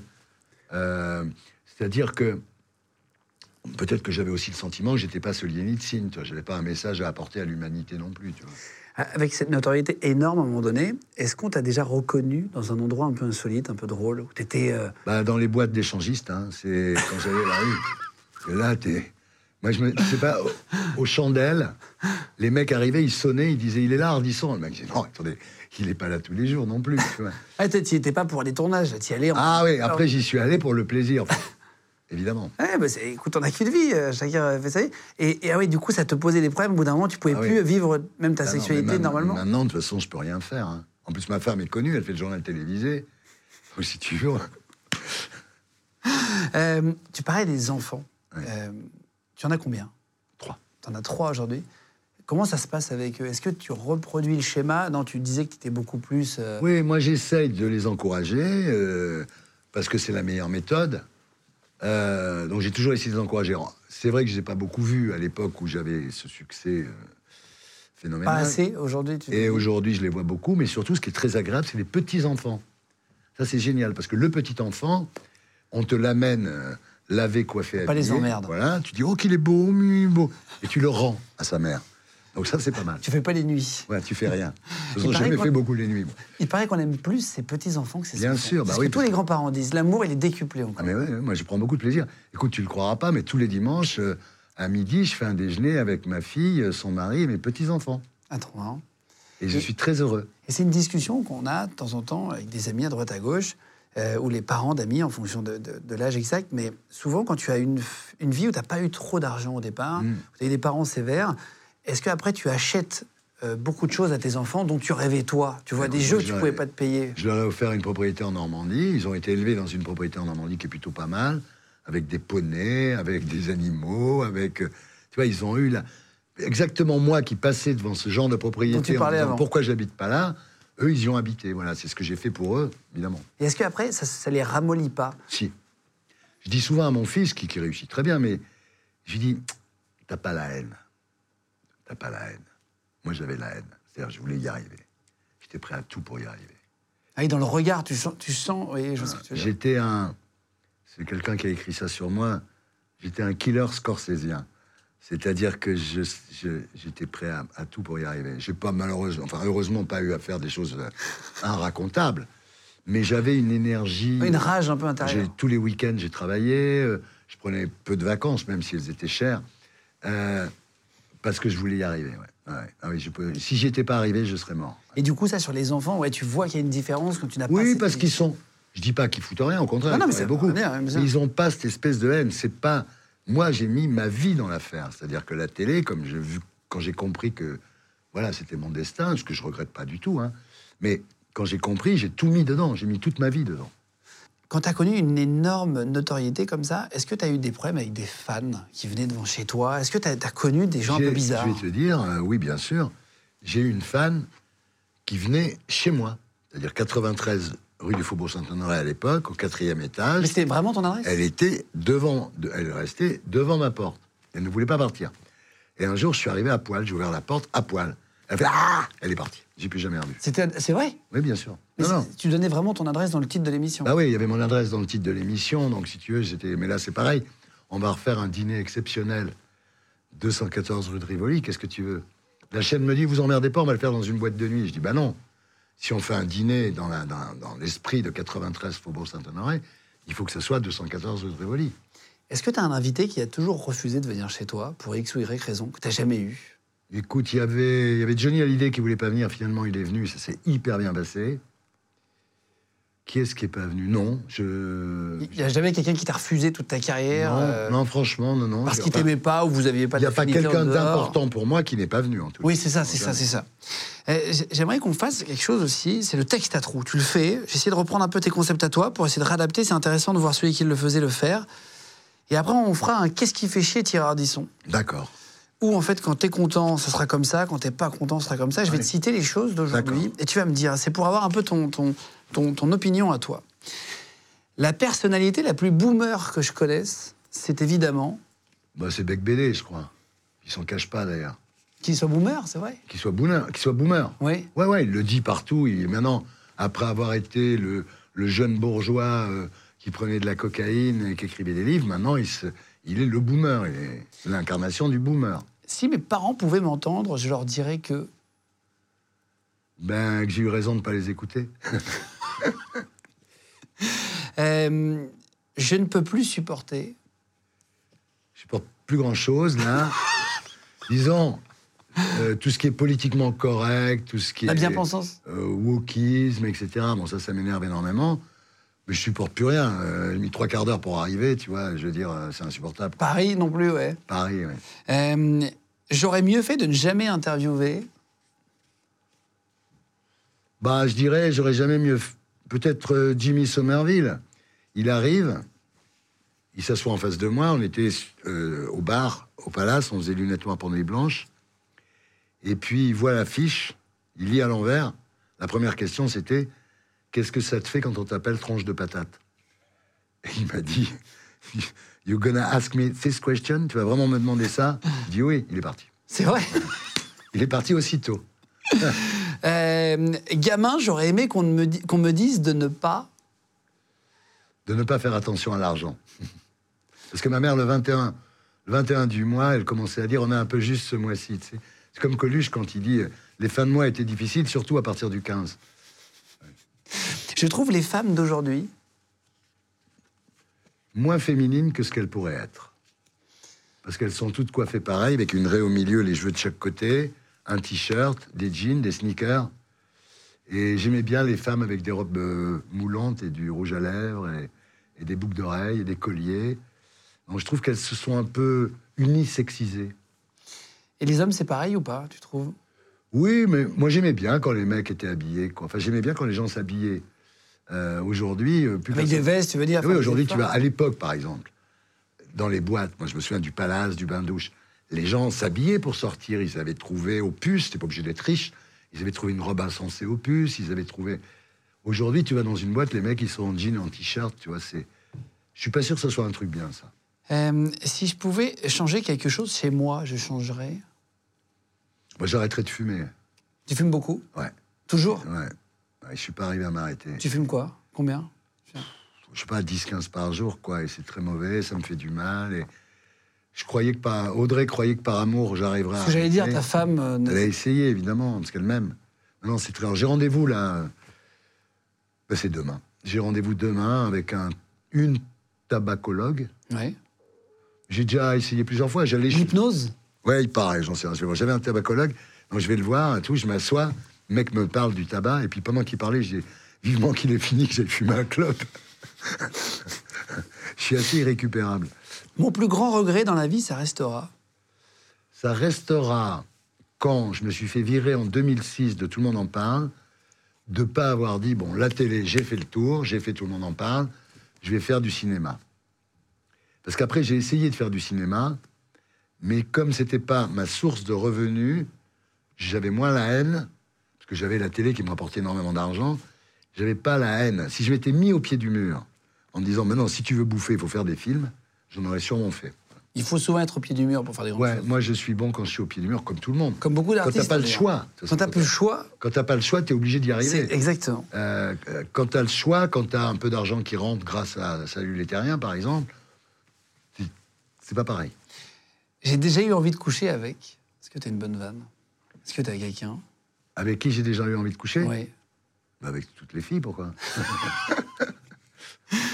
L'amitié dans ce métier, c'est. Bah, C'est rare, mais ça existe. Tu vois, j'en parlais de Laurent Baffy. euh, C'est vraiment ton ami? Bah ouais, on a fait la guerre ensemble. C'est comme quand tu as fait la guerre avec quelqu'un. Tu vois, Laurent, euh, je le connais par cœur, il me connaît par cœur. Corty, c'est un pote, puis j'ai d'autres amis, évidemment. Mais c'est vrai que, pour en citer un que les gens connaissent, Baffy, on est vraiment amis. Oui. Euh, la télé actuelle aujourd'hui, c'est quoi ton opinion euh, Honnêtement, euh, sur ce que tu vois, est-ce que tu trouves que c'est plus lisse qu'avant? Est-ce que tu trouves que c'est mieux qu'avant, justement? C'est quoi ton opinion à toi? Bah, sur- mon opinion, c'est que la télé est un média déclinant. Donc, si tu veux, effectivement, c'est moins marrant. Il y a moins d'argent, l'argent va sur le digital. Donc, les chaînes sont très économes. Elles sont beaucoup moins audacieuses. Euh, tu, sens, tu sens vraiment une différence Ah par oui, rapport à. bah, Il n'y a qu'à regarder les programmes. Et en plus, il y a un truc, c'est que. Moi, j'aimais bien le direct. Oui, ce qui puis- me manque le plus, c'est le direct. Oui, puis tu sais quoi, ils ont acheté plein de programmes américains, même sud-coréens, en ce qui concerne Massinger et tout ça. Donc, les producteurs comme moi, là, je vais faire Jean-Louis Jean-Louis Coff, mais les petits producteurs, euh, il y en a plus. Des gens qui créent, qui inventent, qui créent des nouvelles émissions, il y en a, en plus, mais il y en a très peu. Ouais, quasiment. Aujourd'hui, c'est des grosses boîtes de prod qui vendent des formats internationaux. euh, Oui, qui rachètent des formats. voilà, oui, c'est ça. Donc, si tu veux, il n'y a plus de, il y a plus cette créativité qu'il y avait, quoi. Donc, la télé aujourd'hui, je dirais, moi, j'en fais toujours avec beaucoup de plaisir. On fait une émission avec Hugo Clément. On prépare cette émission et je suis très content. Mais vraiment. Mais disons que c'est pas comme avant. Quoi. Il y a plus cette espèce d'énergie qu'il y avait. Quoi. C'est plus là où ça se passe. Je pense que ça se passe sur le digital. C'est marrant parce que je vais te parler de Squeezie.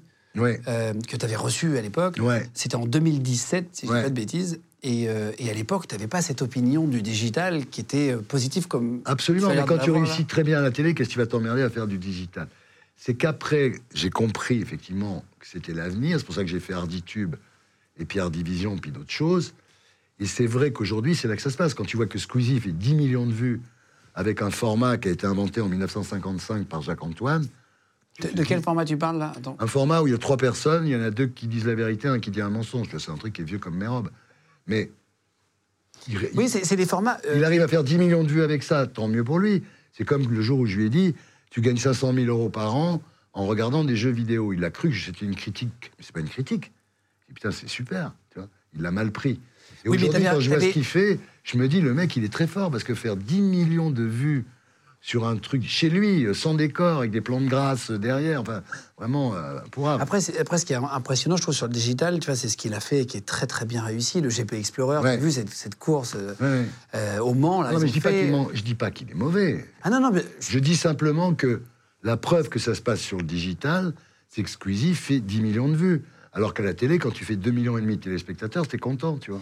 Et est-ce qu'à l'époque, parce que tu avais as eu ce petit côté condescendant quand même, tu l'as fait des vannes. Tout à fait. t'avais- Et est-ce qu'après, on t'a dit, euh, euh, en loge, je sais pas, est-ce qu'il y a des gens qui t'ont dit, ah, t'aurais peut-être pas dû, parce Oui, que c'était une erreur, je pense Oui, les gens m'ont dit, tu vas passer pour un vieux, tu vas passer pour un boomer, euh, coupe-le. Ah, ils te l'ont dit? Bon, Bien sûr. Mais moi, je l'ai pas coupé, parce que je... c'est vrai que j'étais un peu condescendant. La vérité, quand on regarde, quand on regarde la séquence, c'est pas aussi clair que quand je la raconte. Mais disons que c'était pas franchement méprisant. Voilà, faut être sérieux. C'était pas, il a très mal pris, mais c'était pas franchement méprisant. J'ai aucun mépris pour lui, évidemment. En fait, c'est tout, le milieu, je pense, du digital s'est dit, tiens, la, la télé nous snob. Et, c'est- et je pense que c'est une sensation que, même moi, j'ai connue au début, quand je disais à des animateurs télé, moi, j'ai eu le cul entre deux chaises dans ce métier. C'est très bizarre. Oui, J'étais c'est- à la fois sur M6, euh, sur Énergie, sur les anciens médias, Ouais. et en même temps sur le QG, on a fait une émission digitale. Donc du coup, j'ai vécu un peu les deux mondes. Et je sais que quand je, mes collègues de télé de l'époque, quand j'ai dit que je partais sur le digital pour faire ça, ils me regardaient un peu de haut. C'est une vérité. Mais oui. Et en fait, finalement, on peut arriver à être épanoui et heureux Non, et à non, faire des choses géniales que tu as peut-être pu Moi- vivre en télé, toi, à l'époque. Moi, en télé, j'ai fait des. Vraiment, je me suis régalé. Tu Toi, tu as vois. vécu des choses incroyables. tout ce que j'ai voulu, ce qui est déjà pas mal. C'est vrai que j'ai pas calculé le digital parce que j'en avais pas besoin, ce n'était pas là que ça se passait. Maintenant, si demain je devais faire une nouvelle émission, je la ferais peut-être sur YouTube, tu vois. Si j'arrive à la monétiser, parce que quand même, euh, bah non, mais tout le monde en parle, ça coûtait quand même 200 000 balles par semaine, tu vois. Donc, Ah, euh, sur le digital, je suis 200 000 balles par semaine, je suis pas sûr que ça existe. Après, c'est juste des plateaux peut-être différents. Après, la Oui. technologie permet de coûter moins Oui, cher. moi, j'aime bien les danseuses, j'aime bien les lumières. Voilà, il y a ça aussi. Ouais. Tant que tu fais des émissions comme ici dans un studio très agréable mais relativement petit, c'est possible. Si tu dis je veux 15 girls qui descendent l'escalier, euh, Oui, c'est plus la même manière de produire, peut-être pour que ça soit rentable, quoi. oui. Mais en tout cas, c'est marrant d'avoir moi je pense que la opinion. télé, pardon, mais la télé pour moi c'est pas de la radio filmée quoi. Donc c'est pour ça que j'ai toujours voulu des choses spectaculaires, machin, parce que c'est autre chose. Souvent là, les gens considèrent la télé, on met quatre personnes autour d'une table, ils discutent, c'est une émission. T'envoies ça toute la journée. Ça c'est pas de la télé, c'est de la radio. Est-ce que tu regardes aujourd'hui, on parle de Squeezie, mais il y a plein d'autres créateurs aujourd'hui qui ont tous les âges, d'ailleurs, des créateurs qui ont vraiment euh, des très jeunes, des moins jeunes, etc. Est-ce que tu regardes parfois ou tu consommes pas euh, parce que tu n'as pas le temps ou... Je regarde bah, quand, quand je lis euh, quand je lis sur Pure Média que Inox Mag, Inoxtag. Inox Tag fait 8 millions de vues, bah, je vais voir quel est le mec qui fait 8 millions de vues et comment il fait, c'est normal. Mais c'est pas du tout méprisant, mais à chaque fois je me dis bah, putain ils ont du pot quoi. De pouvoir faire 8 millions. Avec ça, parce que tu le mettrais en télé, tu ferais 250 000 personnes maximum. Tu vois. Ah oui, oui, Alors, oui. Question de médias. Euh, après, pour avoir rencontré Squeezie, euh, je, l'ai- je l'ai rencontré déjà. On avait fait une vidéo ensemble à l'époque d'énergie. Et je l'avais quand même trouvé brillant euh, dans, dans sa manière de poser des questions, très rapide, très vif d'esprit. C'est quand même des mecs qui, qui bossent. Et je trouve que le côté vraiment chouette de ce média-là, pour avoir une Ouais. discussion très honnête, c'est que ça permet de donner la chance à, des gens, oui. à, à plus de monde. Nous, on a connu, enfin moi j'ai connu six chaînes de télé, trois radios nationales jeunes musicales. C'est-à-dire que si tu n'avais pas la libre antenne le soir d'une des trois, tu n'avais plus de boulot. La télé, moi j'ai C'était commencé le problème, je trouve. Bain de minuit et lunettes noires pour nuit blanche en troisième partie de soirée. J'ai fait mes armes, j'ai appris le métier. Un jour, on m'a dit maintenant tu vas passer en deuxième partie de soirée. Aujourd'hui, la télé donne plus de chance à personne. Parce qu'il n'y a plus d'émissions, mais en deuxième partie de soirée, il y en a très peu. En troisième, il y en a encore moins. Donc la télé ne donnant plus de chance à des nouveaux talents, heureusement qu'il y a le digital, évidemment. Mais à l'époque, en tant qu'animateur, producteur de télé, tu pouvais. Quand j'ai fait le bain de minuit, euh, euh, j'avais quand même 50 000. euh, je peux en francs, en, en francs, donc je ne sais pas en, en euros combien ça fait, mais 100 000 euros par semaine pour faire une émission. Ouais, c'était minuit sur la 5, au bain de douche. ouais, c'était pas du tout la même chose. Tu vois. Je vais te demander ce qui te fait chier ou pas dans le monde actuel. D'accord. Voilà. Euh, les gens qui dépassent dans les files d'attente, est-ce que ça, c'est un truc qui fait chier Ardisson ou pas? Non, parce que je fais exactement la même chose. Alors, quand c'est en France, ça va encore. À l'étranger, je me fais casser la gueule. Parce qu'en France, il y a encore des gens qui disent Ouais, c'est Ardisson et tout. À l'étranger, les mecs, ils comprennent pas pourquoi je leur passe devant en distributeur automatique. Et dans plein de pays, ça, ça dépasse pas. Il y a plein de pays où c'est- la différence entre le cinéma et la télévision, c'est qu'au cinéma, quand tu es une star de cinéma, tu es une star partout. La télé, quand tu sors de ton pays, tu plus Ah, c'est ça, exactement. ça. Ça, remet à sa place. Euh, Est-ce que euh, ça fait chier Thierry Ardisson de jardiner? Est-ce qu'aujourd'hui, tu as des plaisirs comme ça euh, beaucoup plus simples? Ça, ça te fait chier? Bon, ouais. Mais non, parce que j'ai pas la patience. Tiens, ça met, ça met des, des plombes à pousser, quoi. Donc, euh, C'est marrant de savoir sur ta personnalité. Est-ce que les soirées télé, euh, chaussons, samedi soir, c'est un truc qui te fait chier ou c'est un truc que t'aimes bien? Ça te fait chier aussi? Non, je fais pas de soirée télé. Je vois pas ce que je regarderais. Maintenant, je regarde l'émission de Léa Salamé. Parce que elle, elle a repris quand même le flambeau du samedi soir. C'est-à-dire qu'elle le dit elle-même. Hein. C'est-à-dire qu'elle a La belle compris- époque, la belle époque. Ouais, elle, a, elle a compris que, elle a compris que le samedi soir, euh, voilà, ce qu'il fallait faire le samedi soir. Donc euh, je la regarde, mais, mais pas avec les chaussons et tout. Euh, les gens qui te disent t'es trop vieux pour ça, est-ce que ça, ça t'énerve? C'est un truc qui te fait chier ah, Ça te fait chier Trop vieux pourquoi Non mais euh, trop vieux pourquoi Euh, Je veux dire, euh, tant que t'es en vie, tant que t'as des idées, tant que t'es en forme, tant que tu peux baiser, tout va bien. Je veux dire, après, il y a des trucs pour lesquels je suis trop vieux, oui. Là, t'as un rendez-vous après. Je regarde mon, mon- mon horloge tout le temps pour pas que tu sois en retard. C'est gentil. Les gens en retard, est-ce que c'est un truc qui te fait chier ou pas? Moi, je suis toujours à l'heure, mais je me fais chier pour être à l'heure. C'est-à-dire, je, vraiment, tu vois, je- aujourd'hui, j'ai pas bouffé, tu vois, pour être à l'heure à tous mes rendez-vous. Putain, ouais. Euh, toi non plus, tu vois. Alors ça, les gens qui sont, je trouve ça d'un mépris d'être en retard Surtout sur une émission, tu veux dire partout. Mais même moi, quand je faisais des émissions et que les gens n'étaient pas à l'heure, je commençais l'émission sans eux, tu vois. Ah bon? Ah ouais. Je suis très, j'ai un côté un peu service-service. Est-ce que les films Disney qui respectent plus les histoires pour plaire à, à tout le monde, est-ce que ça c'est un truc qui est avec les messages, les bandeaux euh, d'avertissement? Ils ont supprimé les nains dans Blanche-Neige. D'ailleurs, la- l'association des nains a gueulé en disant Et nous, on va nous voir où maintenant tu vois? Ils font, des, ils font Blanche-Neige, qui est même. Enfin, j'ai rien contre, contre ça, mais Blanche-Neige, elle n'est pas noire. Bon, je suis désolé. La Belle au Bois dormant, euh, ils ont changé le scénario aussi, parce que le prince charmant euh, abusait d'elle. En fait, non, mais c'est ça, le woke, c'est une vraie Oui, tu me parlais du wokisme. Le woke, c'est le wokisme, c'est vraiment un truc très très grave parce que c'est une époque qui n'invente rien, mais qui passe son temps à détruire ce qui a été inventé en fait. Et si tu veux de, de réécrire les livres, de, de, de changer les scénarios des films, enfin, je trouve ça insupportable. Mais de toute façon, Disney a vu baisser son chiffre d'affaires depuis qu'ils sont dans une stratégie woke. J'ai vu qu'ils ont rappelé Bobby Le Iger. patron a été viré, non je crois Oui, ils ont repris le vieux patron pour remettre des, pour que ça remarche. Ah oui. Euh, les repas du dimanche en famille, est-ce que ça c'est un truc qui te fait chier ou pas? Et ben, de nous, ça m'a jamais amusé, mais là, ça y est. Maintenant que t'es grand-père, Maintenant que je suis grand-père, ça m'amuse, ouais. t'es grand-père une fois? Non, j'ai ma, ma- j'ai une fille qui a deux enfants et une autre qui en a un. J'ai trois, trois petits Ah, trois petits-enfants. Euh, les soirées alcool et excès, est-ce qu'aujourd'hui ça te fait chier ou ça t'amuse encore un peu? Pas pourquoi je me priverais d'excès. Est-ce que les pages pubs de 15 minutes à la télé, quand tu regardes, ça te fait chier ou tu trouves ça normal pour payer les émissions? C'est quoi ton opinion là-dessus? C'est-à-dire, la pub d'aujourd'hui, d'ailleurs, euh, j'ai fait un documentaire euh, à la fin de la saison dernière qui s'appelait L'âge d'or de la pub, où on montrait la publicité dans les années 70, 80, début des 90. C'était formidable. Il y avait une imagination, une créativité et tout. Tu pouvais supporter les films de pub parce qu'il y avait de l'humour. Oui.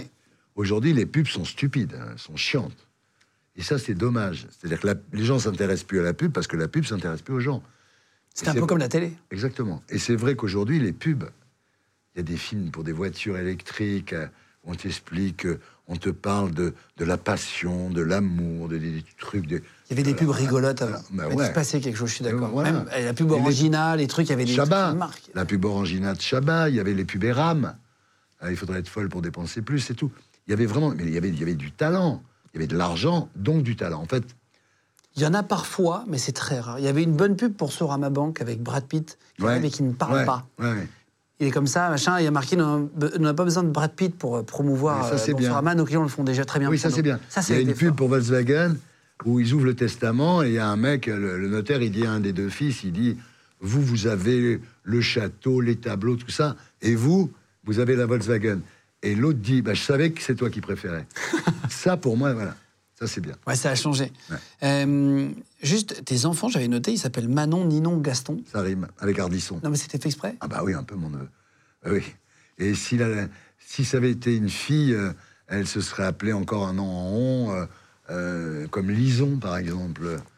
Comme c'était un garçon, on l'appelait Gaston. On voulait l'appeler Léon, mais ma, ma femme avait un chat qui s'appelait Léon. Ouais, en fait, ça dépend de ton passif et de ce que tu as eu dans ta vie. Manon, Ninon, Gaston. Tu me disais, tes enfants sont, sont fiers de toi aujourd'hui, de ta Ben, carrière, ils je, je l'ai su il n'y a pas longtemps, oui. Dans une interview Oui, oui, je fais une interview, puis le mec, pour me faire une surprise, c'est ma fille qui dit Tu sais, papa, on te l'a jamais dit, mais on est vraiment fiers de tout ce que tu as fait, c'est vraiment incroyable. Et là, je me suis mis à. J'avais les larmes aux yeux, quoi, parce qu'ils me le disent jamais. Si c'est tes petits-enfants qui te disent, ce sera encore plus fort. Ah, mes petits-enfants, mais ça va être autre chose, ça. Et pour terminer, maintenant, tu es en, en couple pour la troisième fois. Enfin, tu t'es Oui. remarié euh, une troisième fois avec euh, Audrey Crespo-Mara, donc qui présente le JT sur TF1, donc c'est pendant les vacances, et le portrait de, de 7 à 8. Ouais. Euh, comment vous êtes rencontrés? Écoute, je l'ai vu à la télé. Euh, je regardais LCI, parce qu'à l'époque, tu sur LCI, et je la trouve, mais je me, je me rappelle très bien quand Je collectionnais les, moi je collectionne les tableaux de Domergue. Et elle avait une gueule de Domergue. Je dis c'est un Domergue vivant. Je l'appelle, j'appelle sur un fixe, rien. 15 jours après, on me rappelle, parce qu'écoutez pas la messagerie du fixe. C'était Jean-François Rabillou avec qui elle présentait la, la matinée. T'appelles LCI, tu veux dire? J'appelle LCI, je laisse un message en disant c'est Thierry je voudrais parler à Audrey Crespo-Marin. Personne ne me rappelle. Et là, au bout de 15 jours, Rabillot me rappelle, il me dit Qu'est-ce que tu veux? J'ai dit Parler à Audrey, il me passe Audrey. J'ai dit Voilà, il faut que je vous voie, euh, j'aimerais déjeuner avec vous. euh, voilà. Ah, mais tu vas en drague ou tu Ah, vas en en pure faussement drague. professionnel En pur drame, ouais. J'ai un- mais même pas. Mais même pas. J'ai pas dit non plus, je vais faire de vous une star. De toute façon, elle n'a pas eu besoin de moi. Mais, et donc, si tu veux, bon, euh, je lui dis, en premier déjeuner, je lui dis, euh, voilà, moi, je suis tout seul. euh, bon, pff, je crois que je suis pas sûr de rencontrer quelqu'un. Ouais, Tu vois, j'étais un peu, je l'ai joué un peu. L'âme perdue. tu vois. Ouais, c'est ça, c'est ça. Et pas elle- trop offensif non plus. Non, pas du tout. Et après, on sort du restaurant. Moi, je vais dans un sens, elle dans l'autre. Elle se retourne, me voit avec mon pull sur les épaules. Je dis peut-être que c'est moi. Se dit. Bon, finalement, on finit par conclure. Et un jour, l'histoire est belle. Un jour, elle me dit euh, Écoute, voilà, moi, je suis marié, j'ai deux enfants. Toi, tu es marié, tu en as trois. euh, Je t'aime. Mais on peut pas rester ensemble. Elle avait un fils qui avait 4 ans, l'autre qui avait 7 ans, tu vois. Je peux pas. On fait un break. Au bout d'une semaine de break, un jeudi matin, moi, toute ma putain de vie, même avec les pires traitements médicaux, tout ce qui m'est arrivé, je suis allé bosser. Le jeudi matin, j'y arrive pas. J'appelle Françoise Doux, mon attaché de presse, mon ami aussi, et je lui dis, écoute, je peux pas y aller. Euh, Comment tu peux pas y aller? Non, je peux pas y aller, écoute, euh, voilà. Mais qu'est-ce qu'il y a? Audrey, bah, appelle-la. J'appelle Audrey, qui était bossée à LCI, et je lui dis cette phrase euh, stupide. Quand tu n'es pas là, il est mort le soleil. J'aurais pu dire un truc d'Alfred de Musset ou de Vigny. Je dis, quand tu n'es pas là, il est mort le soleil. Et elle m'a dit, après, quand j'ai vu ton nom, de toute façon, ça m'a fait plaisir. Donc elle fonce chez moi avec son, son scooter, elle arrive chez moi, j'étais en larmes, je l'ai pris dans mes bras, et voilà. C'était il y a 14 ans, et ça s'est très bien Et passé. vous vous êtes mis après ensemble? Ah oui, enfin, on, est, on a commencé, on a, on a repris, après la semaine de break, soi-disant, On dirait des ados. Ouais, exactement, exactement. break. Moi, j'avais 60 ans déjà, quand même. et, et après, ça s'est très bien passé avec les enfants, euh, qui n'ont pas souffert. Enfin, en tous les cas, le petit qui avait 4 Oui, ans. c'est le plus important. Oui, c'est très bien. Ils, vont tous très bien. Il y en a un qui, qui est footballeur professionnel dans l'équipe de France Espoir Ah bon? Et qui joue, qui a marqué un but d'ailleurs, qui joue à Southampton, et l'autre qui est à l'école hôtelière de Lausanne. Donc, si tu veux, je crois pas que ça, ça leur ait nuit à ces gosses. Incroyable. Et, et vous, et vous étiez en couple tous les deux à l'époque? Il fallait avoir Mais elle le a courage. divorcé de- tout de suite, Audrey. C'est c'est vraiment. euh, Un mois après, tu avais divorcé. Une femme, quand elle sait ce qu'elle veut, ça va très vite. Ah ouais, c'est ce qu'elle veut. Oui, bon, on s'est rencontrés. C'est, c'est- Moi, c'est mon grand amour. C'est-à-dire, c'est pas. J'étais marié deux fois avant, j'aimais mes femmes, mais elle, c'est différent. C'est mon grand amour. Euh, ju- juste pour euh, terminer sur, sur ta vie actuelle aujourd'hui, euh, donc tu as plusieurs projets. Euh, on va les rappeler dans deux secondes. Qu'est-ce qui te manque ou qu'est-ce que tu as envie de faire que tu n'as pas encore fait? Parce que quand t'es- à part le cinéma, peut-être? Oui. Ça, c'est un truc qui t'exciterait Oui, parce que j'ai j'ai des pitchs, mais c'est pas une bonne idée d'avoir des pitchs, parce que quand tu es un producteur qui a un pitch, ça marche pas. Il faut être un réalisateur, parce que le producteur en France, c'est un mec qui est juste là pour réunir le pognon. Le producteur en France n'est pas créatif. Enfin, c'est pas lui qui a les idées de films. Moi, j'ai des idées de films, des idées de séries.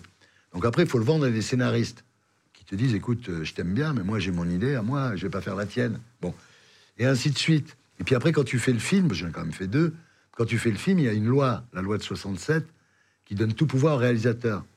Donc moi, il y a un film dont j'avais eu l'idée, que j'avais financé le premier jour du tournage. La réalisatrice me dit, bah, un ciao, bonsoir. Je dis quoi? Ah, À partir de maintenant, c'est moi. J'ai même pas eu le droit de choisir la musique, alors que, Ah, c'est vrai? alors que je suis euh, disjockey et, et un grand disjockey. Et donc, si tu veux, non, non, c'est, j'aurais dû, en fait, ce que j'aurais dû faire, mais bon, c'est trop tard, c'est quand j'ai été viré en 60, en 2000 2006 de, de- de France Télévisions. Au lieu d'essayer d'être producteur, j'aurais dû faire Paris dernière le film, voilà, avec des potes. J'aurais emprunté les caméras, j'aurais financé moi-même, j'aurais, j'aurais fait un petit film euh, Paris dernière, Paris dernière le film. Et c'était pas à l'abri de marcher. voilà. Là, j'ai tout faux. Euh, juste pour terminer, tu disais, tu parlais du cancer de Florent Pagny, de la tumeur, c'est la tête d'une mandarine, et tu comprenais pas que le gars a attendu autant, en fait, par peur de- de- du diagnostic. Euh, sur le Non, sujet, ce que je disais, pardon, c'est que moi, je fais, des, je fais des prises de sang tous les mois et des check-ups tous les ans, des scans. Parce qu'un cancer, PET scans et tout ça, là. oui, avant d'être euh, un cancer, le cancer, au début, il est comme ça. Si on le trouve quand il est comme ça, on te l'enlève. Euh, il faut faire des... Je sais un truc que je dis aux gens. Prenez pas d'opioïdes et faites des check-ups, faites des prises de sang. Il y a des marqueurs dans le sang aujourd'hui, on voit si tu as le cancer. Hmm. Donc ça sert à rien d'être malade. Ouais, tu peux le prendre à temps, en fait, c'est ça que tu veux Ben dire. oui, ce que je dis, c'est. Quand je dis ça aux gens, je leur dis, mais va faire un check-up. Non, non, non, non, non, non. J'aurais trop peur qu'on me trouve une maladie. Bah oui, connard. Euh, Non, c'est un vrai truc que tu fais tous les ans, tu dis, ouais. Tout le temps. C'est je- Drucker qui fait ça aussi, je crois, à l'hôpital américain. Il y a Drucker, des. Drucker, si tu veux, toute sa vie, m'a expliqué que je fumais des cigarettes, je fumais des pétards, je buvais de l'alcool et que j'allais bientôt mourir. Lui, il a fait du vélo toute sa vie et c'est lui qui est malade. Hmm. C'est un truc qui te fait peur, la mort aujourd'hui? J'ai pas peur de la mort, parce que si tu veux, tout le monde meurt. S'il y avait des gens qui meurent et des gens qui meurent pas, tu pourrais dire merde, je suis dans la mauvaise catégorie. Ouais. Tout le monde meurt, même Napoléon Bonaparte, qui était un mec absolument extraordinaire, il est mort. Donc la mort, j'en ai pas peur, je sais que ça va m'arriver. Maintenant, je fais attention de mourir en bonne santé, si veux, je vais pas mourir euh, comme ça. Ouais, le plus tard possible. Voilà, le plus tard possible et le mieux possible. Euh, Qu'est-ce qu'on peut te souhaiter pour terminer? Écoute, que, que j'ai la santé, que ça continue, que je puisse faire ça jusqu'à 92 ans, quoi, voilà. Je te le souhaite. Euh, tu as lancé ta chaîne Art Division. Je Ouais. vous mets les liens de tout ça en dessous, en cliquable sous la vidéo. Euh, donc c'est sur la plateforme Samsung TV+. Ça a été lancé euh, en, en septembre. Qu'est-ce qui- on y- qu'on y trouve? Alors. vraiment ça va très vite. C'est une chaîne fast. Les chaînes fast, c'est des chaînes où tu as, c'est des chaînes thématiques. Tu as une chaîne avec Alerte à Malibu, une chaîne avec La Petite Maison dans la Prairie, une chaîne avec Dallas. Bon. Moi, c'est la première chaîne qui est consacrée à un animateur au monde. Ok. Première chose. Deuxième chose, les émissions sont diffusées à leur horaire d'origine. C'est-à-dire que, voilà. 20h45, 20h45. Ouais, tu, tu passes ta, ta, ta, ta, ta Salut les Terriens, après tout le monde en parle, après le dîner, après Paris dernière. Donc les émissions sont remises à leur bon endroit. Quand tu regardes cette chaîne, entre 17h et minuit, tu as un vrai programme, avec toujours ma pomme, il faut... euh, C'est ça le problème. C'est le principe de l'émission aussi, C'est du le coup, principe. fin de la chaîne. Donc cette chaîne, pour le moment, elle est sur Samsung TV+. Puis j'espère qu'elle sera bientôt euh, sur, euh, sur MyTF1, ou sur Sisplay, ou sur euh, Molotov, etc. Euh, la chaîne YouTube aussi, Arditube, si vous Ouais. avez aimé toutes les émissions de Thierry, que vous voulez les retrouver, sont disponibles sur cette chaîne YouTube-là qui s'appelle INA, euh, espace Arditube. Euh, il y a déjà plus de 500 000 abonnés. Si vous voulez vous abonner en deux secondes, vous pouvez cliquer juste sous la vidéo pour le voir. Il y a toutes tes émissions dessus sur Oui, en fait, c'est classé par star internationale, star française, euh, témoignage, humour, variété. a des catégories. Et à l'intérieur de chaque catégorie, il y a tous mes invités. Voilà. Ok, donc on peut retrouver du salut les quel- voilà, comme- voilà, de, quelle que soit l'émission, il y a, ils sont rangés comme Il y a ça. tout dessus et ça, et ça marche très fort. Déjà, vous êtes des millions à aller les voir et tout. Bah, je vous mets les disons liens. oui, ça, ça, ça- ça marche très bien, vraiment. Et, euh, et alors, ton émission Hôtel du Temps. Voilà. euh, sur France Télé, euh, on fait une blague parce qu'il y a deux secondes, on me l'a dit dans le micro, alors que c'était prévu, je l'ai dit, c'est pour ça. A été nommé aux Emmy Awards. Putain, félicitations. Si tu veux, cette émission qui a été la chose la plus dure que j'ai faite professionnellement. Pourquoi Sur le plan personnel, c'est sortir de l'héros. sur, le plan, sur le plan de la télévision, c'est hôtel. Hôtel du Temps. C'était une punition parce que j'étais obligé de demander l'avis des héritiers. Alors avec, euh, avec euh, les enfants de Jean Gabin, ça s'est bien passé. Avec le frère de Dalida, ça s'est bien passé. Les enfants Coluche, c'était une punition, ça durait un an. Euh, mais bon, ça a été dur. Dur parce que problème de financement. Au CNC, ils m'ont dit, mais attendez, on ne sait pas si c'est du documentaire ou de la fiction, donc on ne vous donne pas d'argent. J'ai dit, mais vous ne donnez pas d'argent parce que c'est nouveau. Voilà, c'est ça, parce que c'est nouveau, tu vois, la France. Euh, Heureusement, le patron du, du CNC m'a aidé. Heureusement. Donc beaucoup de mal à la financer, beaucoup de mal avec les héritiers, euh, un gros boulot, puisque tout ce que disaient les gens dans l'émission était vrai. Parce que le principe de l'émission, tu, tu peux Ah, le l'expliquer principe de l'émission, c'est très simple, c'est que, en fait, j'ai interviewé Dalida, Jean Gabin, Des gens décédés. comme tu es en train de m'interviewer, et tu vois pas que c'est pas eux, quoi. C'est vraiment, euh, c'est pas du deepfake à deux balles comme Canteloup, tu vois, c'est c'est chiadé, quoi. Donc ça a commencé par être ach- acheté par les Américains Warner Brothers, qui veulent le faire dans le monde entier, et ils ont une bien meilleure idée que moi. Plutôt que de prendre un animateur, il faut interviewer une star défunte par une star vivante. Genre, le Ultimate, c'est Lennon interviewé par McCartney. Ouais, d'accord, d'accord, d'accord, d'accord, d'accord. Donc ils sont là-dessus. Bon, j'étais déjà très content. Il y a un an, j'étais à Los Angeles pour les connaître, pour discuter avec eux, tout ça. Et là, j'ai appris il y a trois jours qu'on était nommé aux Emmy Awards. Les Emmy Awards, bon, pour la télé, c'est comme les Oscars. pour le C'est cinéma. Oscars de thé. Donc fin novembre, je pars à New York. Waouh, félicitations. Dans la, dans Incroyable. la salle avec les tables, c'est comme on voit dans les Ah, films. bien sûr, bien sûr. avec tout le monde Un peu sa- gala. Tout le monde à sa table, tout le monde est en smoking. Exceptionnel, Même ça. si je gagne pas, c'est cool. Hum. C'est la première fois de ta vie que tu es nommé pour une émission? Ah bah, aux Emmy Awards, oui, j'ai gagné des prix, mais ouais, j'ai gagné. c'est quelque chose de très Quand- Quand exceptionnel. t'as gagné des sets d'or, oui, les Emmy Awards, c'est autre chose. Ouais, c'est autre chose. Eh ben, félicitations. Merci beaucoup, Guillaume. Euh, C'était un plaisir de te rencontrer. Moi aussi, j'étais heureux de te connaître, ouais, vraiment. euh, je sais que tu es, un peu le modèle euh, en France de- de- du meilleur intervieweur, donc c'est toujours un plaisir et j'avais hâte de te rencontrer. Tu as un naturel rare, voilà. Ah, merci beaucoup. Ouais. C'est- vrai. c'est gentil. C'était vraiment une super émission en tout cas. Merci, beaucoup Thierry, merci mille fois. Merci à vous tous d'avoir regardé l'émission. Vous pouvez vous abonner. Je vous mets les liens de Thierry en dessous en cliquable et vous pouvez vous abonner à notre chaîne YouTube évidemment comme d'habitude. Un petit commentaire, un petit pouce en l'air, une petite cloche, euh, tout ça pour nous aider sur l'algorithme. Bisous tout le monde. Légende podcast. Vous venez d'écouter un épisode de Légende. Retrouvez cette interview et toutes les autres sur nos réseaux sociaux, YouTube, Instagram, Snapchat et TikTok. Vous tapez Légende, L-E-G-E-N-D. Et si vous avez aimé ce podcast, abonnez-vous et pensez à lui mettre 5 étoiles. Merci.